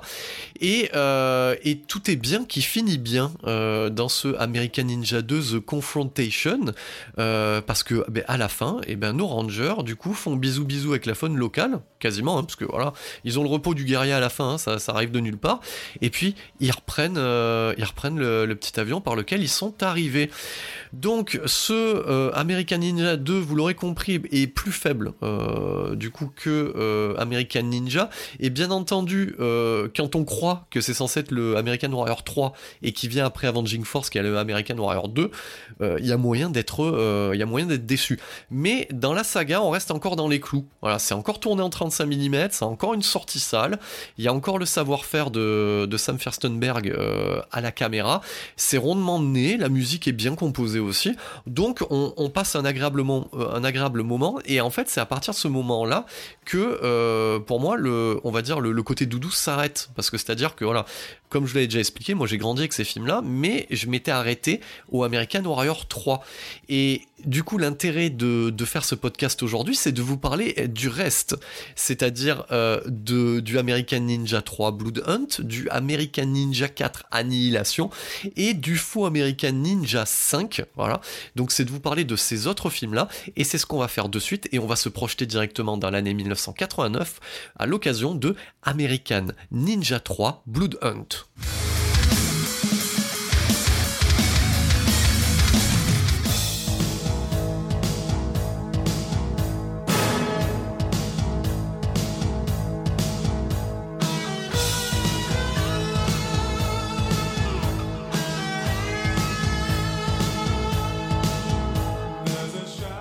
On est au sortir euh, du box-office d'American Ninja 2. Donc American Ninja 2 rapporte pour une, on va dire une mise légèrement plus élevée que euh, American Ninja et Avenging Force, la même somme qu'Avenging Force, c'est-à-dire 8 millions de dollars au box-office, sans compter l'exploitation bien entendu vidéo derrière. Donc là, on embraye sur American Ninja 3 Blood Hunt, retitré chez nous du coup American Ninja 3 euh, Blood Hunt ou Frère de sang, ça dépend en fait un, petit peu de sa source. Et euh, Ici, on respecte en fait euh, le, titre originel, donc on n'est pas parti sur un American Warrior 4. Je pense qu'en 89, euh, les exploitants se sont dit bon, arrêtez un petit peu les conneries parce que chez la Canon ils font n'importe quoi. On a fait n'importe quoi, donc maintenant on va essayer de respecter euh, ces choses-là. Donc, ce qu'il faut savoir, c'est que ce American Ninja 3, ça sort encore en salle, hein, contrairement à ce qu'on pourrait penser quand vous regardez l'objet. Hein. C'est-à-dire quand vous l'avez devant vous, vous êtes en train de le regarder, on sent clairement déjà qu'il y a moins de budget. Hein. Donc déjà ça, c'est clairement affiché. Il y a moins de budget et c'est aussi le, film euh, du divorce ou de la rupture. C'est-à-dire que euh, n'est pas présent Michael Dudikoff dans, dans ce film-là. Pourquoi? Ben, Parce que euh, Michael Dudikoff, ben, ben, du coup, c'est un peu l'idole à ce moment-là. il a été starifié par la Canon et il a envie d'essayer, du moins d'essayer. Alors je pense que lui n'avait pas envie d'essayer, mais il avait envie, il prétendait vraiment à ça, mais il a envie d'essayer d'autres rôles et de vraiment jouer euh, la comédie. Donc, euh, donc avec Sam Firstenberg, les deux s'en vont euh, tourner des titres, on va dire, plus ambitieux, mais la réalité euh, de la gestion financière de la Canon les rattrapera parce que euh, là où ils voudront des choses plus ambitieuses, il y aura moins de budget, donc on tombera rapidement dans la série Z. Mais ceci est une autre histoire. Donc plus de Michael Dudikoff, plus de Sam Firstenberg, et on voit débarquer à la caméra un inconnu au bataillon, Cédric Sunstorm, voilà, qui, à l'époque, avant d'arriver sur ce American Ninja 3, n'a rien fait auparavant. Donc on peut sous-entendre qu'il avait dû apporter des cafés, euh, des cafés mauriciens sur le tournage d'American Ninja 2 et qu'on lui a filé euh, du coup le poste de réal. Alors on se marre, mais euh, réellement c'est des choses qui peuvent arriver à l'époque à Hollywood. Donc on a souvent, on peut prendre l'exemple souvent du réalisateur de Jason va en enfer, ouais je vais aller très très loin, qui est Adam Marcus qui sert du coup, lui, les cafés sur les tournages des précédents Vendredi 13 et qui est de fil en aiguille, a servi de café, a porté des sandwichs, tenu une caméra et à un moment donné, on lui a dit Mec, c'est à ton tour de réaliser le film. Voilà. Donc, on peut imaginer que Cédric Sunstorm, à ce moment-là, vu comment il gérait la Canon, euh, ça a été propulsé à peu près comme ça. Et, j'ai envie de dire que on n'est pas gagnant au, change, au, bien au contraire, bien au contraire. Donc, euh, du coup, un débutant euh, derrière la caméra, moins d'argent, euh, on peut avoir peur bon, Steve James est toujours là, donc ça c'est déjà cool, parce que Steve James, euh, ce qu'il faut savoir, on va en parler, puisque du coup Michael Dudikoff euh, n'est plus présent, dans le podcast, c'est pas dire j'ai peur que Michael Dudikoff nous écoute, mais on va parler aussi euh, d'un autre côté qui est, peut-être moins connu dans, cette saga, c'est que les deux acteurs, Michael Dudikoff et Steve James, s'ils ont été associés dans trois films, ne s'entendaient pas forcément très bien au départ. ce qu'il faut savoir, c'est que Steve James, lui, a souvent euh, du coup regretté qu'on le cantonne au, rôle du, du sidekick euh, noir dans, la, dans, dans, les films de la canon, ce qui est vrai, hein. et, et, et, tout, ce qui, tout ce qui rend son jeu intéressant, c'est-à-dire en termes de, de chorégraphie d'action et tout ce qui va rajouter en termes de grimaces euh, et et d'artifice euh, facial à, à ce niveau-là, c'est lui-même qui, qui faisait ce boulot-là entre les prises, parce que si il avait joué directement le, script, apparemment, ça aurait pas donné ça à l'écran. Donc lui, il s'est toujours investi beaucoup plus et il avait envie vraiment de devenir, euh, du coup, de, de, devenir la star black euh, de la canon, ce qu'on lui a jamais, ce qu'on lui a jamais, euh, on lui a jamais vraiment donné sa chance. Hein. C'est vraiment lui qui s'est toujours démerdé pour faire ça. Donc, on peut se dire, et lui aussi peut se dire, voilà, je vais jouer le jeu une, une quatrième fois le coup. Et, vu qu'il n'y a plus Michael Dudikoff, euh, je vais pouvoir euh, bah, du coup avoir mon, moment de gloire si on me l'accorde. Euh, sur ce côté-là aussi, parce que je me rends compte que je ne, l'ai pas expliqué, sur ce côté de, rivalité, voilà, Steve James est un artiste on va pas dire martial, mais euh, est, chorégraphe de ces, de, ces scènes de combat et connaît les arts martiaux, à la, à la différence de Michael Dudikoff, qui lui, quand il débarque sur American Ninja, ne connaît rien du tout, il fait appel à une doublure. Donc ça a amené certaines frictions, en fait, entre les deux. Frictions qui ont été résolues hein, euh, bien après, hein, donc euh, ça. Mais au démarrage euh, de la saga, voilà, les deux acteurs ne s'entendaient pas forcément sur le tournage.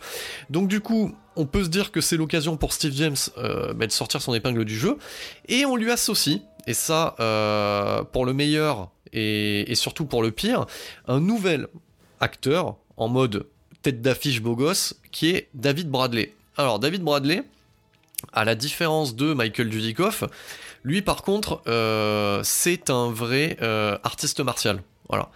Par contre, si vous trouviez que euh, Michael Dudikoff avait un jeu monolithique, bon là le David Bradley c'est tombé quoi, c'est une statue quoi. C'est-à-dire que ce qu'on gagne en, on va dire, euh, en technique à l'écran, euh, sans forcément avoir recours au montage pour faire passer l'action, on le perd en jeu d'acteur parce que vraiment le mec est nul. On, peut le dire. Il, joue comme une endive. C'est marqué sur son front. Et quand bien même à essayer de faire passer une émotion. Et j'ai envie de vous dire que à côté, Steve James, il a le champ libre pour amener, on, va dire, le, le, quota, euh, le quota de fun qu'un euh, amateur euh, de Ninja Exploitation est en droit d'attendre en 1989. Donc, on a donc, si on résume bien, on pète le trio gagnant, on récupère une endive qui s'est donné des coups de pied, et en débutant à la caméra, autant vous dire que euh, la réalisation de Cedric Sunstorm, c'est quand même de la merde. C'est, téléfilmesque, voilà. Donc c'est très téléfilm euh, dans l'approche. Il n'y a, y a aucune idée il y a aucune là où alors, je suis pas en train de vous dire que Sam Firstenberg c'était un, grand auteur, mais il avait un savoir-faire et une complaisance dans l'ultra-violence qui faisait plaisir. Là ici c'est pauvre, c'est pauvre en, termes d'idées et heureusement qu'on a encore euh, ce bon vieux Steve James euh, pour pour qu'il se passe quelque chose à l'écran. Alors qu'est-ce que ça raconte euh, du coup ce American Ninja 3 Blood Hunt où comme je vous l'ai dit, sous-titré Frère d'armes euh, sur euh, parce que vous pouvez le retrouver sur Prime Video, donc il est sous-titré Frère d'armes. Euh, et ben du coup. On suit le personnage de David Bradley, donc alias Sean Davidson, ça ne s'invente pas. Le nom est plutôt classe hein, quand même, hein. j'aurais bien aimé m'appeler comme ça, Sean Davidson, c'est pas mal. Ça commence donc par un flashback où on y voit le petit Sean assister à un combat de son père, parce que bien entendu son père est un artiste martial, voilà. Son père se fait désinguer euh, par un mafieux local, qu'on verra un peu plus tard dans le film, hein, parce qu'il faut qu'il y ait du lien. Il se fait défoncer par un, par un mafieux local, et c'est le vieux maître euh, du coup de son père qui prend l'enfant sous son aile. Voilà, ça c'est pour le côté un petit peu trauma, pour essayer, euh, on va dire, d'expliquer pourquoi. David Bradley a les mâchoires serrées pendant tout le long du film. Donc voilà, donc le, le vieux maître chinois l'emmène du coup très très loin, voilà, pour apprendre les arts martiaux, parce que c'est important pour guérir un trauma prendre les arts martiaux. Et euh, du coup, ce, bah, ce, vieux, ce vieux maître chinois, et eh ben, il, meurt, voilà.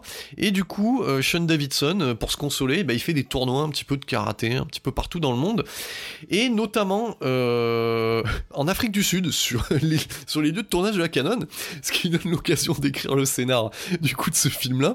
Donc il fait son tournoi de karaté, et là il rencontre en fait Curtis Jackson, qui du coup pendant son temps libre, c'est-à-dire que quand il n'est pas soldat et qu'il se bat contre des ninjas, et ben lui aussi fait des tournois de karaté. Et, euh, et à ce moment-là, les, les, deux deviennent copains comme cochons. On a un troisième larron qui est le pote à Curtis Jackson, dont tout le monde se fout, mais qui est là aussi pour amener un, petit peu de Z et qui, et on n'y croit pas une seule seconde, qui lui aussi apparemment est, est, karatéka. Et je pense qu'on lui a dit en fait euh, le jour même du tournage, en fait, hein, qui était lui aussi euh, champion de karaté. Donc bref, donc tout ce petit monde, euh, voilà, discutaille un petit peu, genre ouais, toi tu sais lever la jambe à telle hauteur, etc., machin, bah, patin coup fin.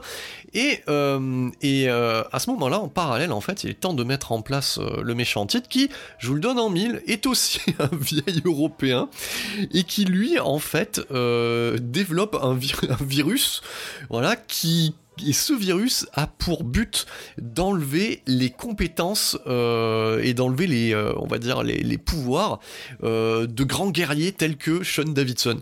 Donc un truc complètement con. Donc ça sert bien entendu toujours à dominer le monde. C'est-à-dire, en gros, si on résume un petit peu le principe, c'est-à-dire que c'est un virus qu'on inoculerait, par exemple, à tel adversaire, qui lui enlèverait ses pouvoirs pour mieux le vaincre.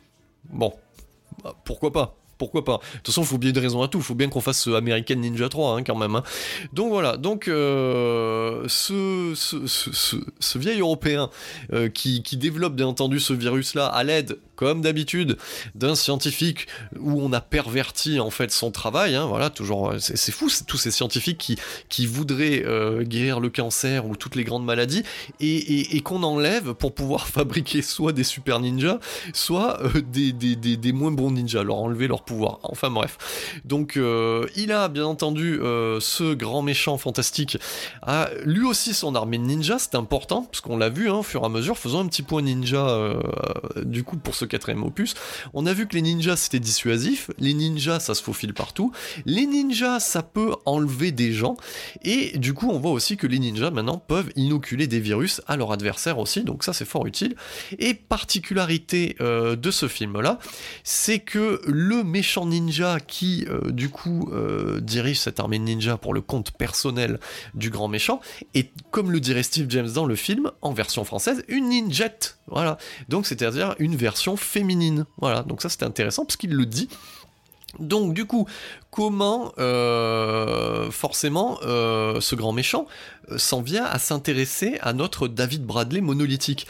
Et eh ben, c'est-à-dire que lui, ben, il assiste au tournoi de karaté et il voit en David Bradley ce que personne d'autre n'a vu à l'époque, ni même le spectateur, c'est-à-dire un grand combattant, et il voudrait l'utiliser pour tester son virus. Voilà. Donc euh, on va dire qu'en gros, il fait une fixette euh, sur David Bradley et que pendant euh, les premiers trois quarts du film, il, cherche à l'enlever par tous les moyens possibles en y envoyant des ninjas, en lui faisant croire des choses, et il réussit en fait à l'avoir, à l'enlever.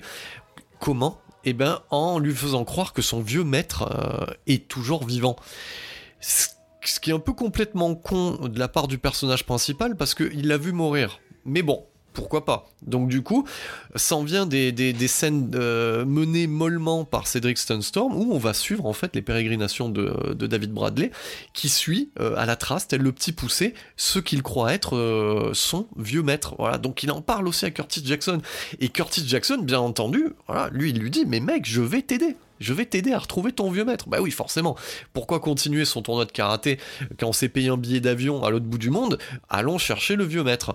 Et euh, du coup, au fur et à mesure euh, de cette euh, formidable enquête qui, amène le sommeil de la part du spectateur, hein, ça je vais pas vous le cacher, moi j'ai piqué du nez une ou deux fois, mais j'ai quand même gardé les grandes lignes. du coup, eh ben forcément à un moment donné les ninjas apparaissent ça nous donne lieu à une petite baston assez sympathique dans, sur, les quais. Alors les quais d'un marché, on sait pas trop, mais ça, ça, ça a le décor euh, au final d'un beat'em all à la Final Fight, donc ça c'est assez intéressant. Et comme le dit Steve James euh, à ce moment-là, ça semble trop calme. Et là, les ninjas arrivent, et du coup, il se met torse nu, et du coup, euh, il leur met des grosses gifles, et il, en, et, il, euh, il, affirme à l'écran qu'il commence à en avoir marre euh, de ces ninjas-là. Donc, du coup, Steve James amène un côté un peu Danny Glover à son personnage, du genre, il est trop vieux pour ses conneries, vous voyez? Donc, il y a, vous voyez, il y, a, y a, quand même des petits trucs en plus dans ce film-là, donc on essaye d'en trouver. Donc, bien entendu, Cedric Sunstorm, à l'aide euh, de son scénariste, vont essayer de complexifier un peu les enjeux avec des storylines inutiles, comme par, exemple, comme par exemple le fait que la ninjette euh, puisse se déguiser. Donc elle se déguise, elle est euh, du coup elle a un poste clé dans le gouvernement.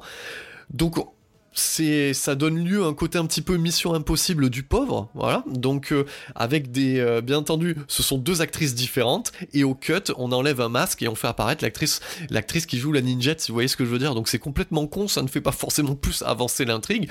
Ça donne lieu à un côté un peu Scooby Doo du genre ah mais d'accord mais vous êtes aussi voilà, cette personne, oh là là, voilà, donc du coup, euh, notre ninjette, du coup, à l'art du déguisement et se permet dans cette autre identité d'aider du coup notre notre trio à pouvoir affronter et renverser en fait ce terroriste biologique du coup qui sévit sur cette île là et à un moment donné ben oui forcément David Bradley arrive presque à, à, voir son vieux maître chinois qui n'est pas son vieux maître chinois. Et à ce moment-là, bah, il se rend compte que c'est pas lui. Il se fait enlever, inoculer euh, du coup le virus, et notre ninjet euh, va alors aider, euh, va venir en aide à Curtis Jackson et, et le dixième rôle, parce que eux ils attendaient bien sur le côté à l'extérieur, voilà, en leur disant votre pote a été enlevé, il a un virus, faut aller l'aider. Donc ils, y vont, et comme d'habitude, passage obligé, donc ils vont péter la gueule à toute l'infrastructure de ninja disponibles sur place. Et euh, du coup, bah, ces ninjas, euh, il y a un peu moins de couleurs. Donc euh, c'est un peu dommage. Il y a un peu moins de couleurs, mais on a quand même une ninjette et c'est pas rien. Ça, c'est la grosse nouveauté à ce stade-là du film. Donc, il retrouve David Bradley et David Bradley, du coup, il est en mode je, suis, faible, j'ai un virus, donc en gros, euh, il a la grippe. voilà, il a la grippe. Mais il, se force quand même à donner des coups de pied. On lui a mis, un peu d'eau sur le visage pour faire quelques gouttes pour montrer qu'il a la fièvre. Et, euh, à ce moment-là, euh, du coup, Curtis Jackson apprend l'existence d'un antidote, donc il va se démener et, tuer du coup un, dixième rôle chez les méchants. Et là, je fais le raccord avec le flashback du début, qui était du coup, la personne euh, qui avait tué euh, le papa de Sean Davidson, donc il lui pète la tronche, il récupère euh, l'antivirus, mais au final, vous voulez savoir quoi? C'est que là, on bascule même dans le film fantastique, c'est-à-dire que David Bradley, lui, il n'a pas besoin d'antivirus.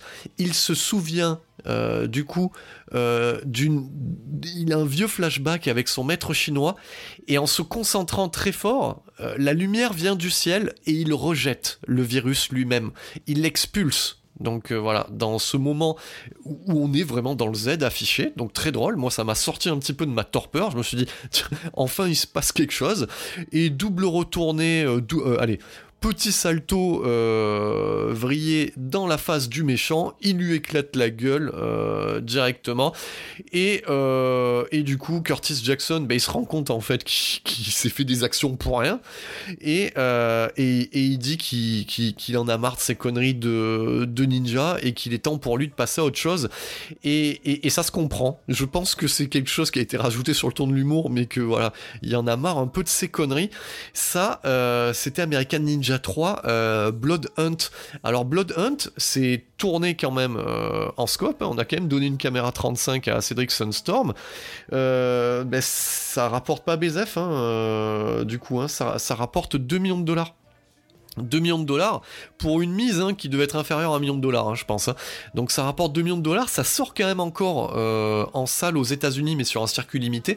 En France, ça sera exploité bien des années euh, après euh, en VHS. On sent, que c'est la dégringolade. Voilà. Donc là, plus de Michael Dudikoff, comme on l'avait dit, plus Anne Furstenberg, scénario complètement con. C'est mou, c'est mal filmé. L'acteur principal est très peu charismatique et on gagne pas forcément en, action du fait que ça soit un artiste martial. Donc c'est un petit peu la déception. J'ai envie de vous dire, euh, c'est la déception ça reste largement euh, plus regardable euh, que, que, ce qui va arriver par la suite. C'est ça qui est, qui est intéressant. J'en profite euh, du coup aussi pour faire un petit point sur comment j'ai regardé ces films-là.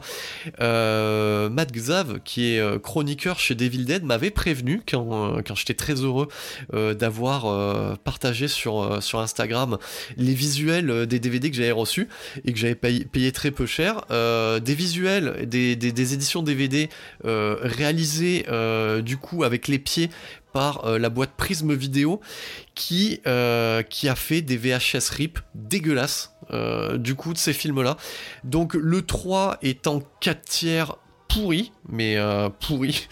Euh, je ne sais pas comment on peut faire un VHS RIP comme ça. C'est-à-dire que euh, quand on est un tant soit peu équipé, on est capable de faire des VHS RIP propres. Alors eux, ils ils s'en battent les reins, donc ils ont fait ça avec les pieds. C'est dégueulasse. heureusement que j'ai payé ça qu'un euro.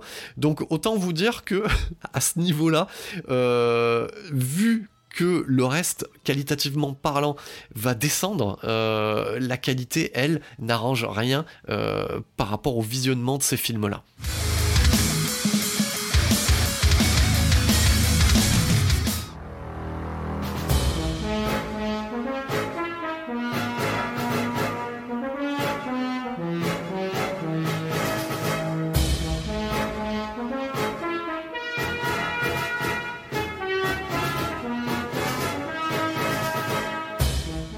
Se retrouve donc en 1991 avec un quatrième American Ninja et du coup un cinquième opus à la saga si on compte toujours euh, Avenging Force. Donc euh, on fait les comptes. Donc on avait perdu Michael Dudikoff mais conservé Steve James dans le précédent. Donc à Steve James aussi, ça j'en avais pas parlé, mais dans American Ninja 2 il avait un gros sabre dans le euh, American Ninja 3, on lui donne deux gros sabres, mais euh, bah, Steve James a d'autres prétentions. Il a déjà donné euh, sur 4 opus et il a vu que de toute manière ça n'évoluerait pas, donc eh ben, au revoir. Et là, c'est le retour du Messi. Donc, c'est-à-dire que sur l'affiche, nous avons non pas David Bradley, mais David Bradley plus Michael Dudikoff. Et là, on est en droit d'attendre autre chose. On se dit que bon, on a toujours cette endive de Cedric Storm à la caméra. On peut se dire qu'il peut faire des progrès euh, entre le 3 et le 4. Et on peut même espérer que David Bradley, du coup, puisse jouer un peu mieux. Donc, on est quand même voilà, à ce stade-là de la saga, on peut encore avoir euh, de l'espoir. On a eu un petit peu mal au cœur en regardant le American Ninja 3, mais on se dit que si Michael Dudikoff revient, c'est peut-être qu'il y a une raison et qu'il a envie de, euh, de, de faire une dernière apparition et de clouer cette saga. En fait, non. On va vous dire de suite. La, vraie raison du retour de Michael Dudikoff, c'est le pognon. C'est le pognon et aussi parce que on l'avait, je l'avais dit précédemment, ces tentatives autorisant ou entre guillemets d'accéder à un autre statut, ben non, ça s'avère un échec. Donc du coup, euh, ben, il, faut bien payer le loyer. Donc on revient euh, dans les American Ninja. Donc ce American Ninja 4, alors lui, t'oublies la case, euh, la case cinéma, ça sort dans très peu de salles aux États-Unis. Donc je crois que ça rapporte 1 million de dollars. Donc vous voyez, 1 million de dollars, c'est que dalle. Ça en coûte beaucoup moins, ça coûte 500 000 dollars, c'est le bout du monde en termes de budget. Euh, c'est directement tourné en Afrique du Sud, hein, comme d'habitude. Mais alors là, on oublie euh, complètement euh, les décors, donc là, il n'y a, a, pas d'argent. Donc là, là, on le sent, voilà, là, on est vraiment dans le nanar, dans la série Z pur jus. Et du coup, ce American Ninja 4, pareil, hein, je l'avais pas vu à l'époque. Peut-être que c'était un mal pour un bien. Euh, vous l'aurez compris, c'est toujours une édition que j'ai récupérée chez Prism Vidéo, donc dans une qualité mais affreuse. Donc c'est le VHS RIP précédent euh, de l'épisode 3, à côté de celui-là, mais c'était un Blu-ray quoi, si vous voyez ce que je veux dire. Donc là, celui-là, il est délavé, il y a un bourdonnement, donc voilà, ça a testé un petit peu euh, ma résistance, et, je le conçois quand même, je suis en train de me rendre compte qu'avec la saga Best of the Best et, ce genre de film-là que sont le American Ninja 4, je suis en train de tester ma résistance en fait. je me suis lancé des défis. Donc, American Ninja 4, que je vous avais déjà expliqué que des fois entre l'American Ninja, il y a des promotions. Et Sean Davidson, de simple combattant, d'artiste martial, eh ben, il est devenu euh, on va dire agent spécial des services secrets de la CIA. Choisissez l'agence, voilà. Donc c'est c'est devenu un, agent du gouvernement. Bah pourquoi pas, hein, voilà.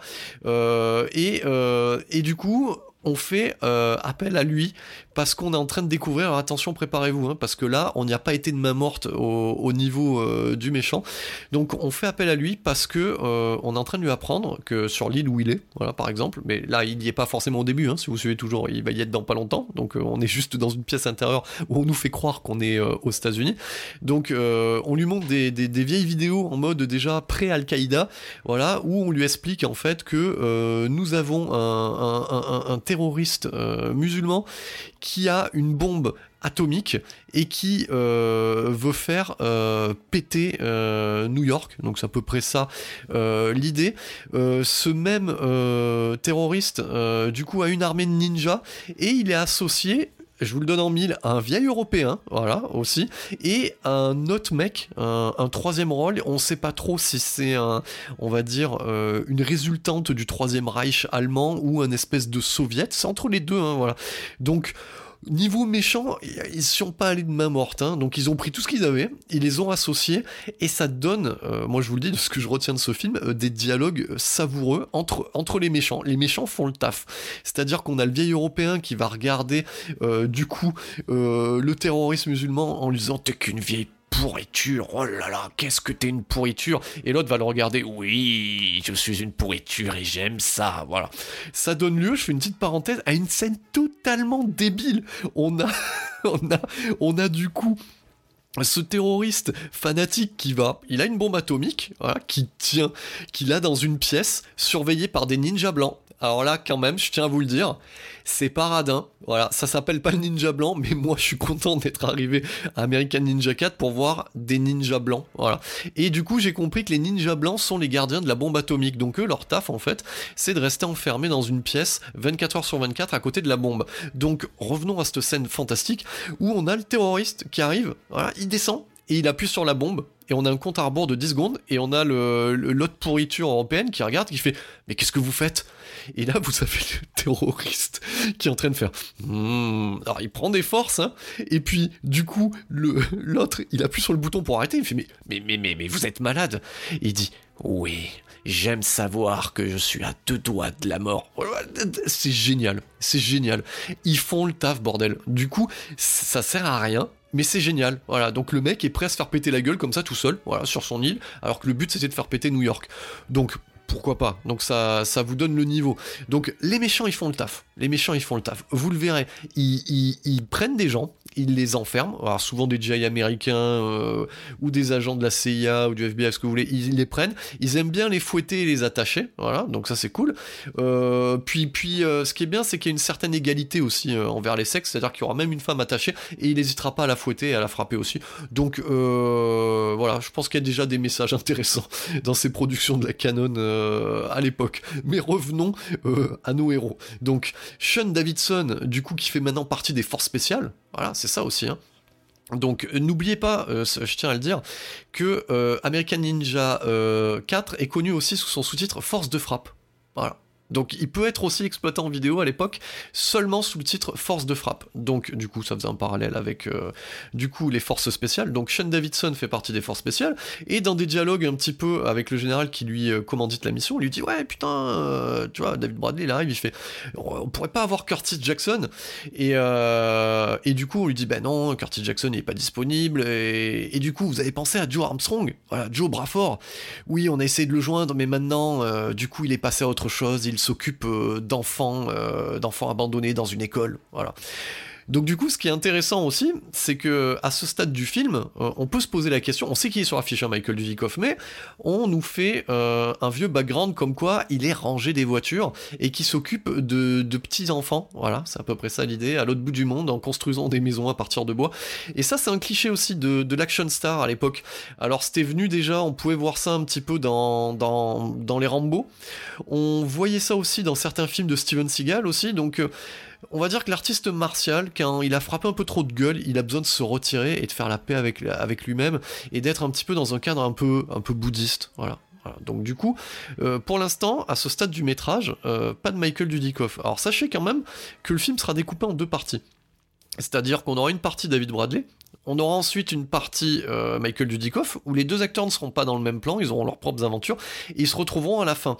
Est-ce qu'on a fait ça pour des raisons de budget? Peut-être, ou de disponibilité des acteurs, sûrement. Voilà.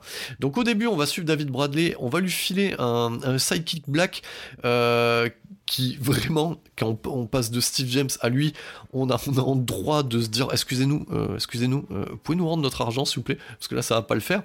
Donc du coup, tant pis. Donc on constitue cette équipe-là, euh, on les envoie euh, du coup sur cette fameuse île où ils retrouvent un petit gamin qui est leur contact. Alors le petit gamin fait un petit peu écho au petit gamin d'American Ninja 2. Ils ont dû se dire on va placer ça parce que ça avait plutôt bien fonctionné dans le 2. En fait tout le monde s'en foutait dans le 2, mais bon, du coup, euh, du coup c'est là.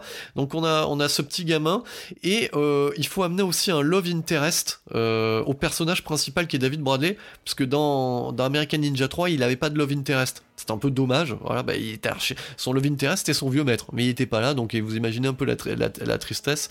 Et la ninja s'était fait défoncer, donc à partir de là, pas de love interest. Donc on lui amène une love interest, euh, et, du coup, ce love interest vient par rapport à une femme qui soutient les rebelles, parce qu'en fait, il y a des rebelles. C'est un peu le bordel dans ce film-là, donc on va essayer de le résumer. Donc euh, en gros, on a un trio de terroristes, euh, multi-horizons, voilà, donc ça c'est bien, qui veulent dominer le monde à l'aide de ninjas et de bombes atomiques. Et les locaux sur place, ben, ils sont pas trop contents parce que d'un côté, euh, du coup, ils ont leur gouvernement et les ambassades qui sont corrompus, et eux, c'est des laissés pour compte. Donc du coup, comme ils sont laissés pour compte, euh, ils décident de s'organiser à la Mad Max. Bah oui, tout le monde fait ça. voilà. Et du coup, on, a, on a dans ce film-là euh, toute une partie post-nuke. Donc c'est-à-dire que les mecs, quand se rebellent, ils vivent dans les bidonvilles, ils bricolent des bagnoles et ils s'habillent un petit peu comme les punks de, Mad Max. Et, et, du coup, ça donne lieu, euh, et ça, ça sera pour la, pour la partie Michael Dudikoff, à du post-nuke. Donc c'est-à-dire que ce film-là, euh, c'est à la fois de la ninja exploitation et du post-nuke, mais sans... Alors, il y a une bombe atomique, mais elle a pas pété c'est du pré-post-nuke, donc on a déjà les apparats, donc c'est quand même assez drôle. Donc du coup, euh, en revenant à nos moutons, donc euh, euh, on, a David Bradley qui récupère son contact, qui est un petit enfant du coin, et, il rencontre cette bonne femme qui est du coup une rebelle qui aide un petit peu les rebelles. on a un petit peu quelque part le scénario du premier Expandables, si vous regardez bien.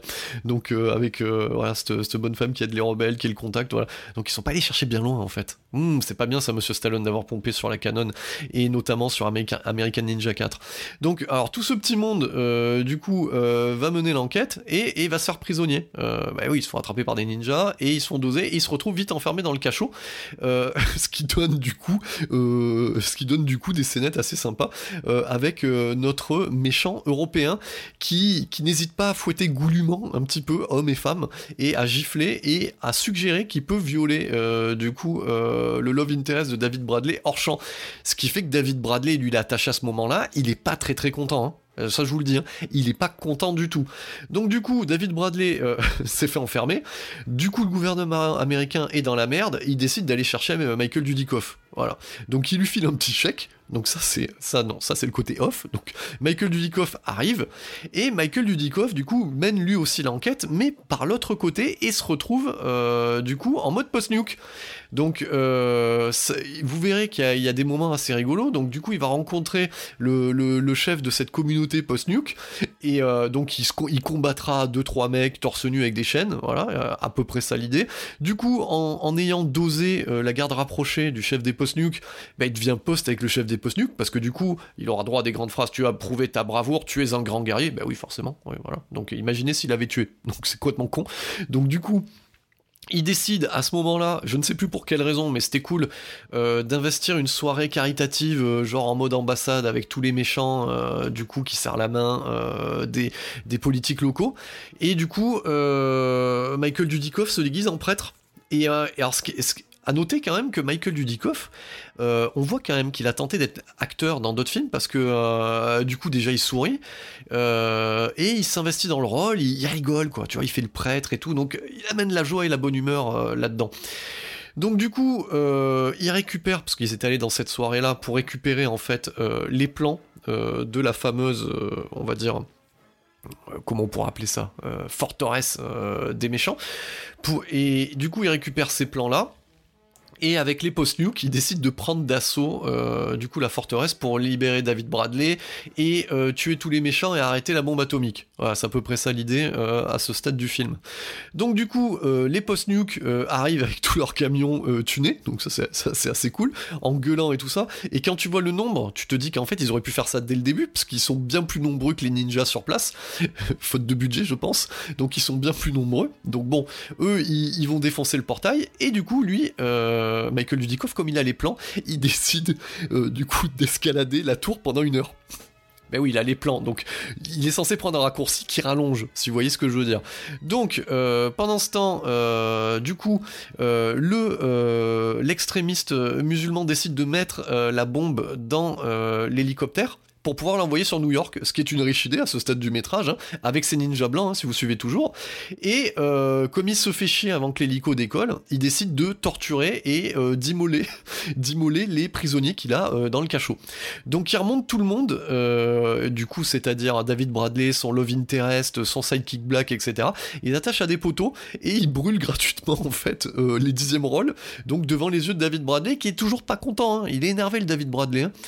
Pendant ce temps, euh, Michael Dudikoff, lui, il a, réussi à escalader euh, son, son, immense montagne. On, se croirait, euh, un petit peu pour ceux qui sont du coup très jeux vidéo, on se croirait en fait dans des moments de solitude dans Zelda Breath of the Wild quand vous escaladez pendant des heures des rochers parce que vous pensiez prendre un raccourci, c'est à peu près le sentiment. Donc il arrive dans le cachot et là qui c'est qu'il trouve? David Bradley. Et à ce stade-là, tu te dis, il y a un truc que j'ai pas compris. Parce que, non, non, non, non, me punissez pas, j'ai pas dormi pendant ce film-là. Mais il y a un truc que j'ai pas compris. C'est que David Bradley, il est dehors, en train de regarder des gens s'immoler par le feu, donc il a un spectacle. Mais il est aussi en bas. Bon, pourquoi pas. Donc du coup, euh, il, se rapproche de David Bradley. Et, et ce David Bradley, du coup, eh ben, il s'en prend à Michael Dudikoff. Et s'en suit un combat. Donc, ouais. Et donc, donc ils se battent. Donc Michael Dudikoff tue David Bradley et lui enlève et, il enlève le masque parce que c'était un, un, méchant ninja déguisé en David Bradley. C'est con. Avouez que c'est con. C'est-à-dire comment il pouvait savoir que Michael Dudikoff allait venir à ce moment-là? Voilà. Et, et quand même, je tiens à le dire, entre parce que c'est peut-être une signature d'auteur, une obsession euh, de Cédric Sonsorm, parce qu'on avait la ninjette hein, qui, qui, changeait de visage aussi euh, dans, le précédent. Peut-être sommes-nous là en présence d'un auteur avec des obsessions, peut-être. Donc, euh, donc personne n'était au courant. Donc pourquoi j'ai envie de vous et j'ai envie de vous dire peut-être que Cédric Sonsorm me dirait et pourquoi pas? Et voilà, et pourquoi pas? Donc Michael Dudikoff est ralenti, donc bute ce gars-là qui n'est pas David Bradley. Il arrive dehors. Et du coup, euh, il va libérer David Bradley en balançant des petites boules ninja. Et, je vous dis, c'est rafraîchissant parce que ça faisait longtemps que euh, qu'on n'avait plus vu de petites boules ninja depuis au moins American Ninja 1, il me semble. Voilà. Donc moi j'aime beaucoup ces, petites boules de fumée euh, comme ça à jeter pour pouvoir du coup dissimuler une fuite ou quelque chose. Donc il libère David Bradley et le sidekick Black. Et à ce moment-là, du coup, l'hélico, on sait pas sait pas s'il a décollé hein, pour New York avec la bombe atomique. Donc à ce moment-là, euh, du coup, euh, nos méchants euh, en titre et ben du coup ordonne, parce qu'il y a quand même, j'en ai pas parlé, un, chef des ninjas, un, mauvais ninja. Alors ce mauvais ninja, euh, il est symbolisé parce que il est borgne, voilà, et il a un, il a un cache-œil euh, gris, euh, argenté qui brille un petit peu. Donc voilà, ça c'est cool en termes de, en termes de design. Et comme je vous dis, c'est très beat'em all vidéoludique. Voilà, ça fait très Final Fight, j'aime beaucoup. S'ils avaient mis ça dans une ruelle, ça aurait pu être sympa en termes de design, mais forcément, Cédric Sunstorm, euh, bah, c'est pas un grand réalisateur, donc il n'y a pas de vision derrière. Donc du coup, euh, on croit qu'il va y avoir un affrontement. Et là, autre moment de solitude et de gênance et de, Z à affirmer, c'est-à-dire que Michael Dudikoff regarde le méchant ninja dans les yeux, il, genre il regarde genre en mode attention, hein, et, il recule avec les autres, et le méchant ninja, eh ben, il les laisse s'échapper. Donc là, techniquement, ils étaient en nombre pour péter la gueule des gentils, mais non, il les laisse s'échapper. Voilà. Donc, euh, à n'y rien comprendre. Euh, du coup, euh, nos méchants en titre bah, essayent de prendre la fuite, voilà, donc c'est-à-dire le fanatique et, et du coup notre européen et notre nasillon russe, on sait pas trop ce que c'est, mais il, est, il est très très méchant. Donc du coup, en gros, pour faire comprendre, chacun aura droit à mourir par le courroux euh, d'un des gentils. Donc, en gros, euh, David Bradley retrouvera euh, le vieil européen qui avait malmené sa, petite copine, quand même. il faut quand même le dire. Et, je vous l'avais dit, hein, qu'il avait le regard méchant, hein, à un moment donné, David Bradley. Donc, il lui pète la tronche dans un atelier comme il faut. il défonce, ce qui lui permettra d'avoir un bisou de l'héroïne. Et quand même, on fait pas ça pour rien. du coup, Michael Dudikoff, lui, va s'occuper, en fait, du chef des ninjas. Voilà, il va se faire un, combat euh, à la loyale, si vous voyez ce que je veux dire. Donc ils vont se rapprocher euh, et ils vont faire comme s'ils étaient sur un, sur un ring, si vous préférez. Voilà. Donc euh, ils vont se rapprocher et se battre à la loyale et Michael Dudikoff va lui défoncer la gueule devant les autres ninjas. Moi ce que j'ai toujours aimé aussi c'est le côté on va se battre à tour de rôle alors que bref Ne, critiquons pas ça dans les arts martiaux. Il y a quand même des règles à respecter. Il y a de la loyauté. Donc un combat à la loyale et une mort digne pour euh, du coup le méchant ninja qui se fait quand même exploser la gueule avec une grenade au final. Et euh, du coup notre fanatique, lui, se fera exploser dans l'hélicoptère.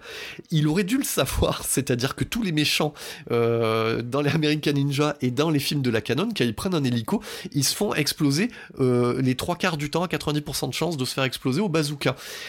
Mais par contre, reste une question en suspens et dont, on ne, dont le film n'y répondra jamais vraiment. Qu'est-il advenu de la bombe atomique? Ah, bah moi ça m'a perturbé quand même au sorti du film, c'est-à-dire qu'il y avait les ninjas blancs, ils étaient dans l'hélicoptère avec la bombe atomique, l'hélicoptère allait décoller, on ne le saura jamais. Du coup, je pense que si on regarde en 2020, New York est toujours euh, debout sur ses pieds, voilà, toujours dressé là. Donc ça veut dire que bah, cette bombe atomique n'a jamais explosé. Donc, euh, donc voilà. Donc c'est quand même une grosse faille dans le scénario quand même. C'est-à-dire qu'on te montre que la, bombe va décoller, mais on ne sait pas euh, ce qu'il advient de la bombe. Et peut-être qu'on, peut-être que tout le monde s'en fout à ce stade du, à ce stade du métrage. Du coup, Michael Dudikoff, du coup, dit à David Bradley Allez mec, un de ces quatre, si tu veux passer me voir à l'école, euh, c'était cool, voilà. Donc il s'est fait petit, des, petites vacances. Donc on sent que le, Michael Dudikoff, il a apaisé, il est venu prendre son chèque, il a montré ses deux trois trucs euh, de jeu d'acteur, il connaît un peu les arts martiaux, on n'est plus obligé d'être très cut, euh, du coup, dans le montage pour pouvoir faire passer le fait que c'est un ninja. J'ai envie de dire, ce American Ninja 4, c'est de la merde, mais c'est de la bonne merde. C'est-à-dire qu'il y a suffisamment de conneries à l'intérieur pour, tenir le spectateur éveillé et qu'il y prenne un peu de plaisir. On est typiquement dans le nanar, euh, c'est vraiment de la série Z.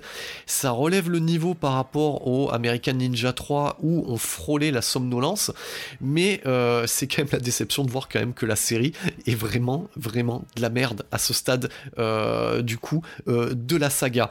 Ce n'est pas de bon augure pour ce faux American Ninja 5, voilà, euh, qui a été exploité un peu plus tard avec David Bradley dans le rôle de Joe, qui n'est pas Joe Armstrong, qui est un autre Joe, et qui est un autre film, mais qui a été rattaché à la franchise.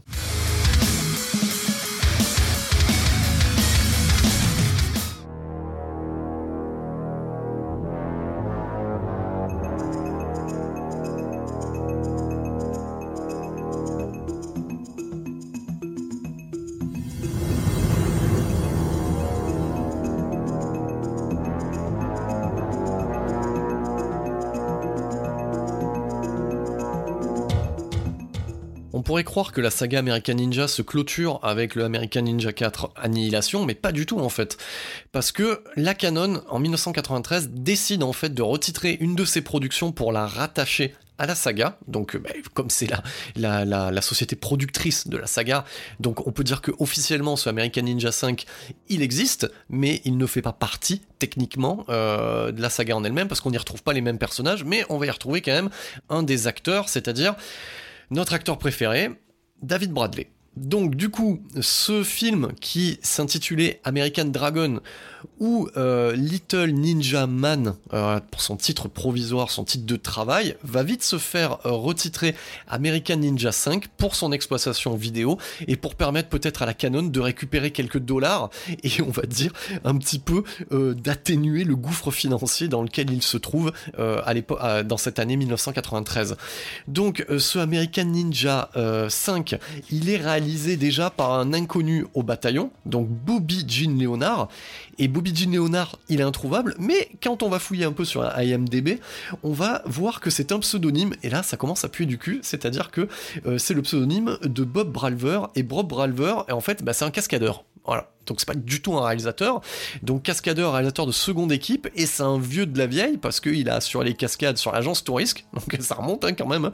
pas l'adaptation cinématographique, euh, la série, et qu'il est aussi cascadeur sur Roadhouse. Donc à ce moment-là, tu te dis, effectivement, on va pas avoir droit à un chef-d'œuvre. Donc du coup, euh, ce film-là est toujours un film que j'ai récupéré dans une somptueuse édition de merde chez Prism Video, donc toujours du VHS RIP. Euh, là du coup, sur ce VHS RIP là, le son n'est plus granuleux, mais par contre l'image est délavée, donc on est quasiment sur du noir et blanc. Donc c'est vraiment une qualité euh, de merde, et pour un film qui est le film de la souffrance. Donc il y a quand même un phénomène dont il faut parler sur ce American Ninja 5. C'est-à-dire que, vous l'aurez compris, David Bradley c'est légèrement amélioré d'American Ninja 4, mais on va dire que quand il est dans la saga American Ninja, il joue comme une endive. Il est mauvais. Et du coup, quand il n'y a plus personne, quand il n'y a plus d'action, voilà, qu'il n'y a plus rien, le mec est bon. Voilà, donc c'est-à-dire que j'ai regardé American Ninja 5. Alors je suis pas en train de vous dire que David Bradley est meilleur acteur du monde. Je vous dis, le reste est tellement nul que euh, David Bradley, il en devient bon. Voilà, ça c'est le truc qui est formidable euh, dans, dans, ce métrage-là. On, y voit plein de gens venus payer leur loyer, notamment Pat Morita. Moi j'ai de grandes espérances, je me suis dit, tiens, le Pat Morita, là, donc Pat Morita, donc, euh, que vous, on a pu voir dans la saga Karate Kid, c'est lui le vieux maître chinois. Voilà, le Pat Morita, on aurait pu se dire, tiens, putain, il va faire des trucs un peu à la Karate Kid, tout ça, c'est le gage de qualité. Non Pat Morita s'en bat les reins. Donc il est venu là, donc il est proche de la fin de carrière, de tout ce que vous voulez, la fin de sa vie. Donc il, vient juste payer ses factures et faire euh, Salut, je suis Pat Morita, bonjour, au revoir. Et, euh, et, David Bradley ben, se retrouve à, porter ce film qui est, avouons-le, euh, aussi passionnant qu'un Hollywood Night. C'est ça a l'esthétique d'un téléfilm d'M6 et ça a les mêmes enjeux et il s'y passe rien. pourtant, ils ont essayé de me faire plaisir, hein. donc c'est-à-dire que on a toujours un, vieux méchant européen, donc ça, ça reste la base, voilà, donc euh, là, ça reste la base. Et, euh, et, il a des ninjas qui jettent, alors ça par contre c'est cool, ils jettent leur petite boule de... Du coup, mais eux font quasiment de la magie, vraiment ils disparaissent. Donc ça amène un côté encore plus Z euh, à tout ça. Mais comment vous dire qu'à ce stade-là, c'est le point de non-retour et il faut faire attention de ne pas le franchir. Donc euh, American Ninja 5, ça raconte, sensiblement la même histoire que les deux précédents, avec euh, cette espèce de d'expérimentation sur l'animal qu'on veut faire sur l'homme, sur le virus, d'armes biologiques, etc là, c'est la goutte d'eau qui fait déborder le vase. Donc j'ai envie de vous dire, American Ninja 5, c'est le film de trop.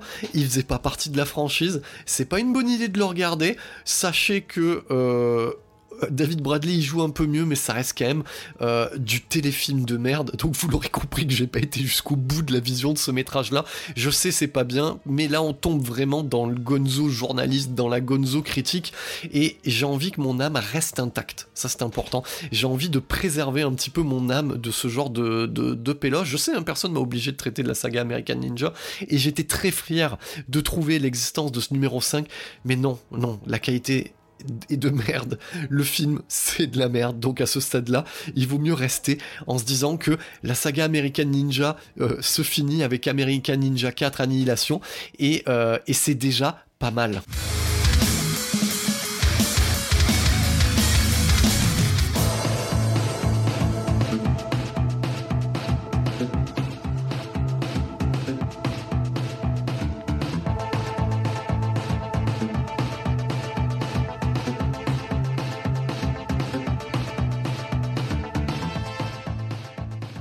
Est maintenant le temps de faire le bilan sur cette saga euh, importante de, l'histoire du cinéma, c'est-à-dire la saga American Ninja.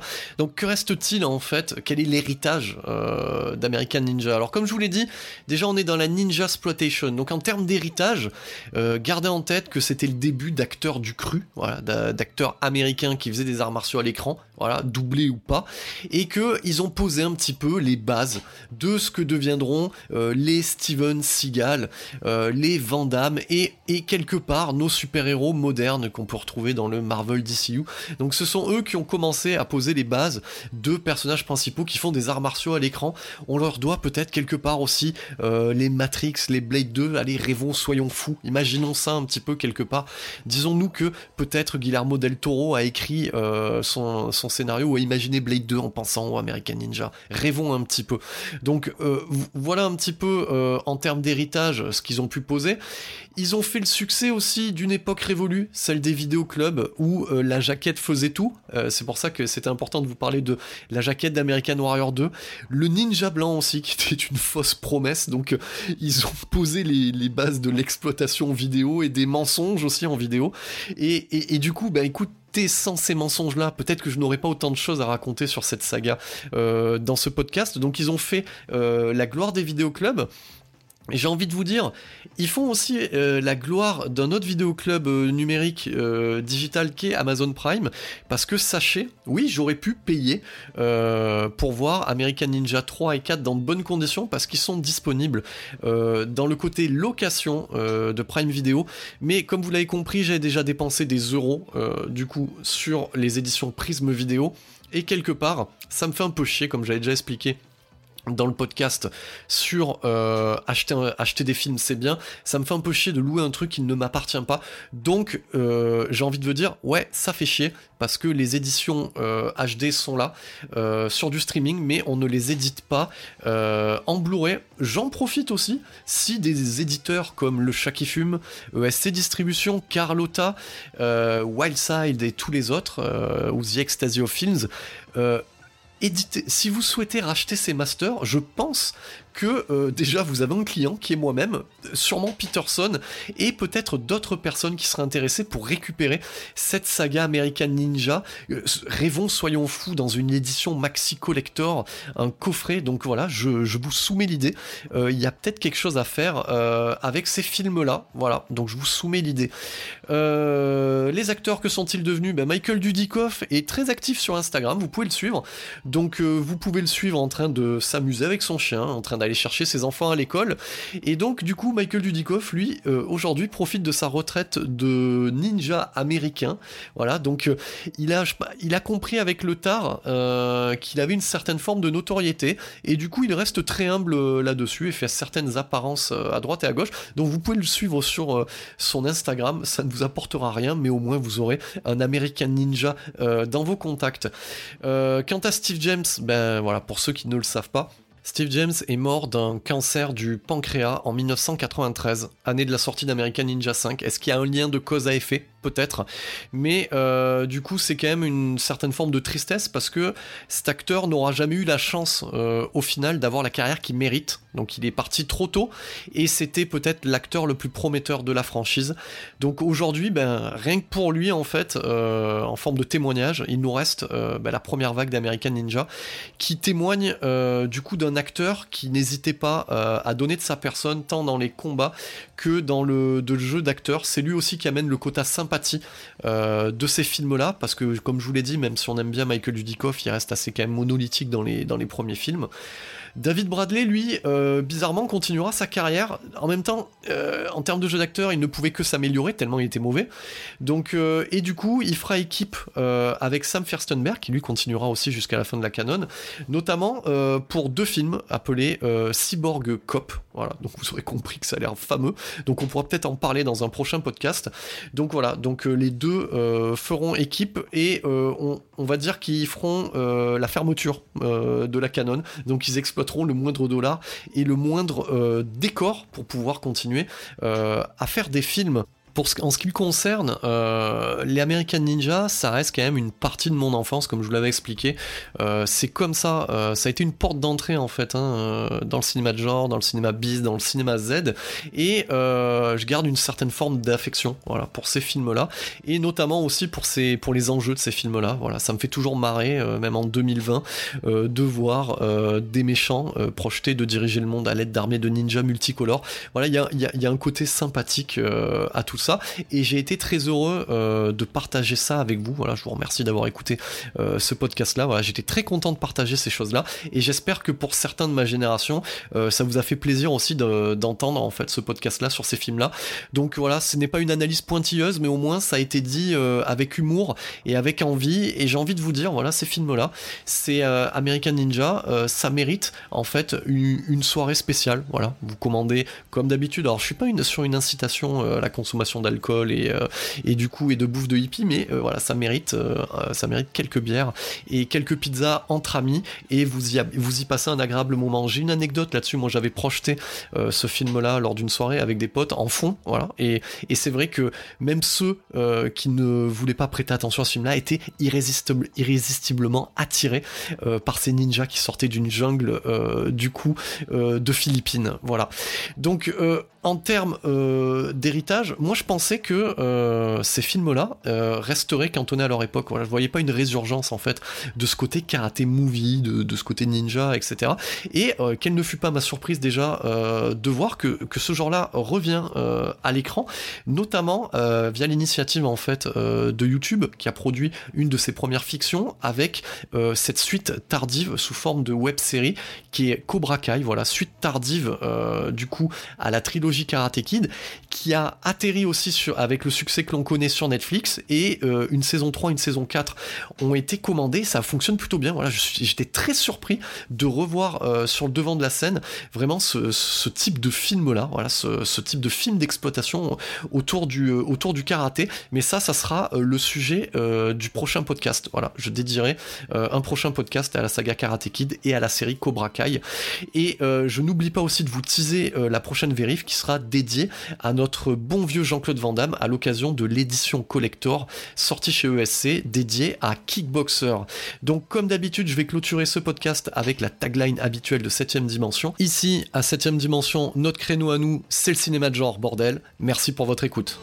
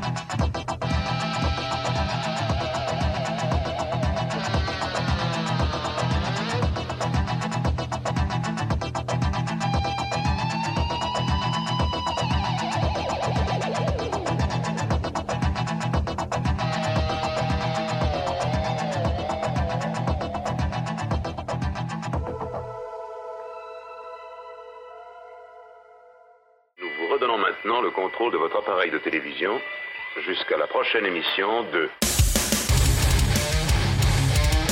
Septième dimension en mode podcast.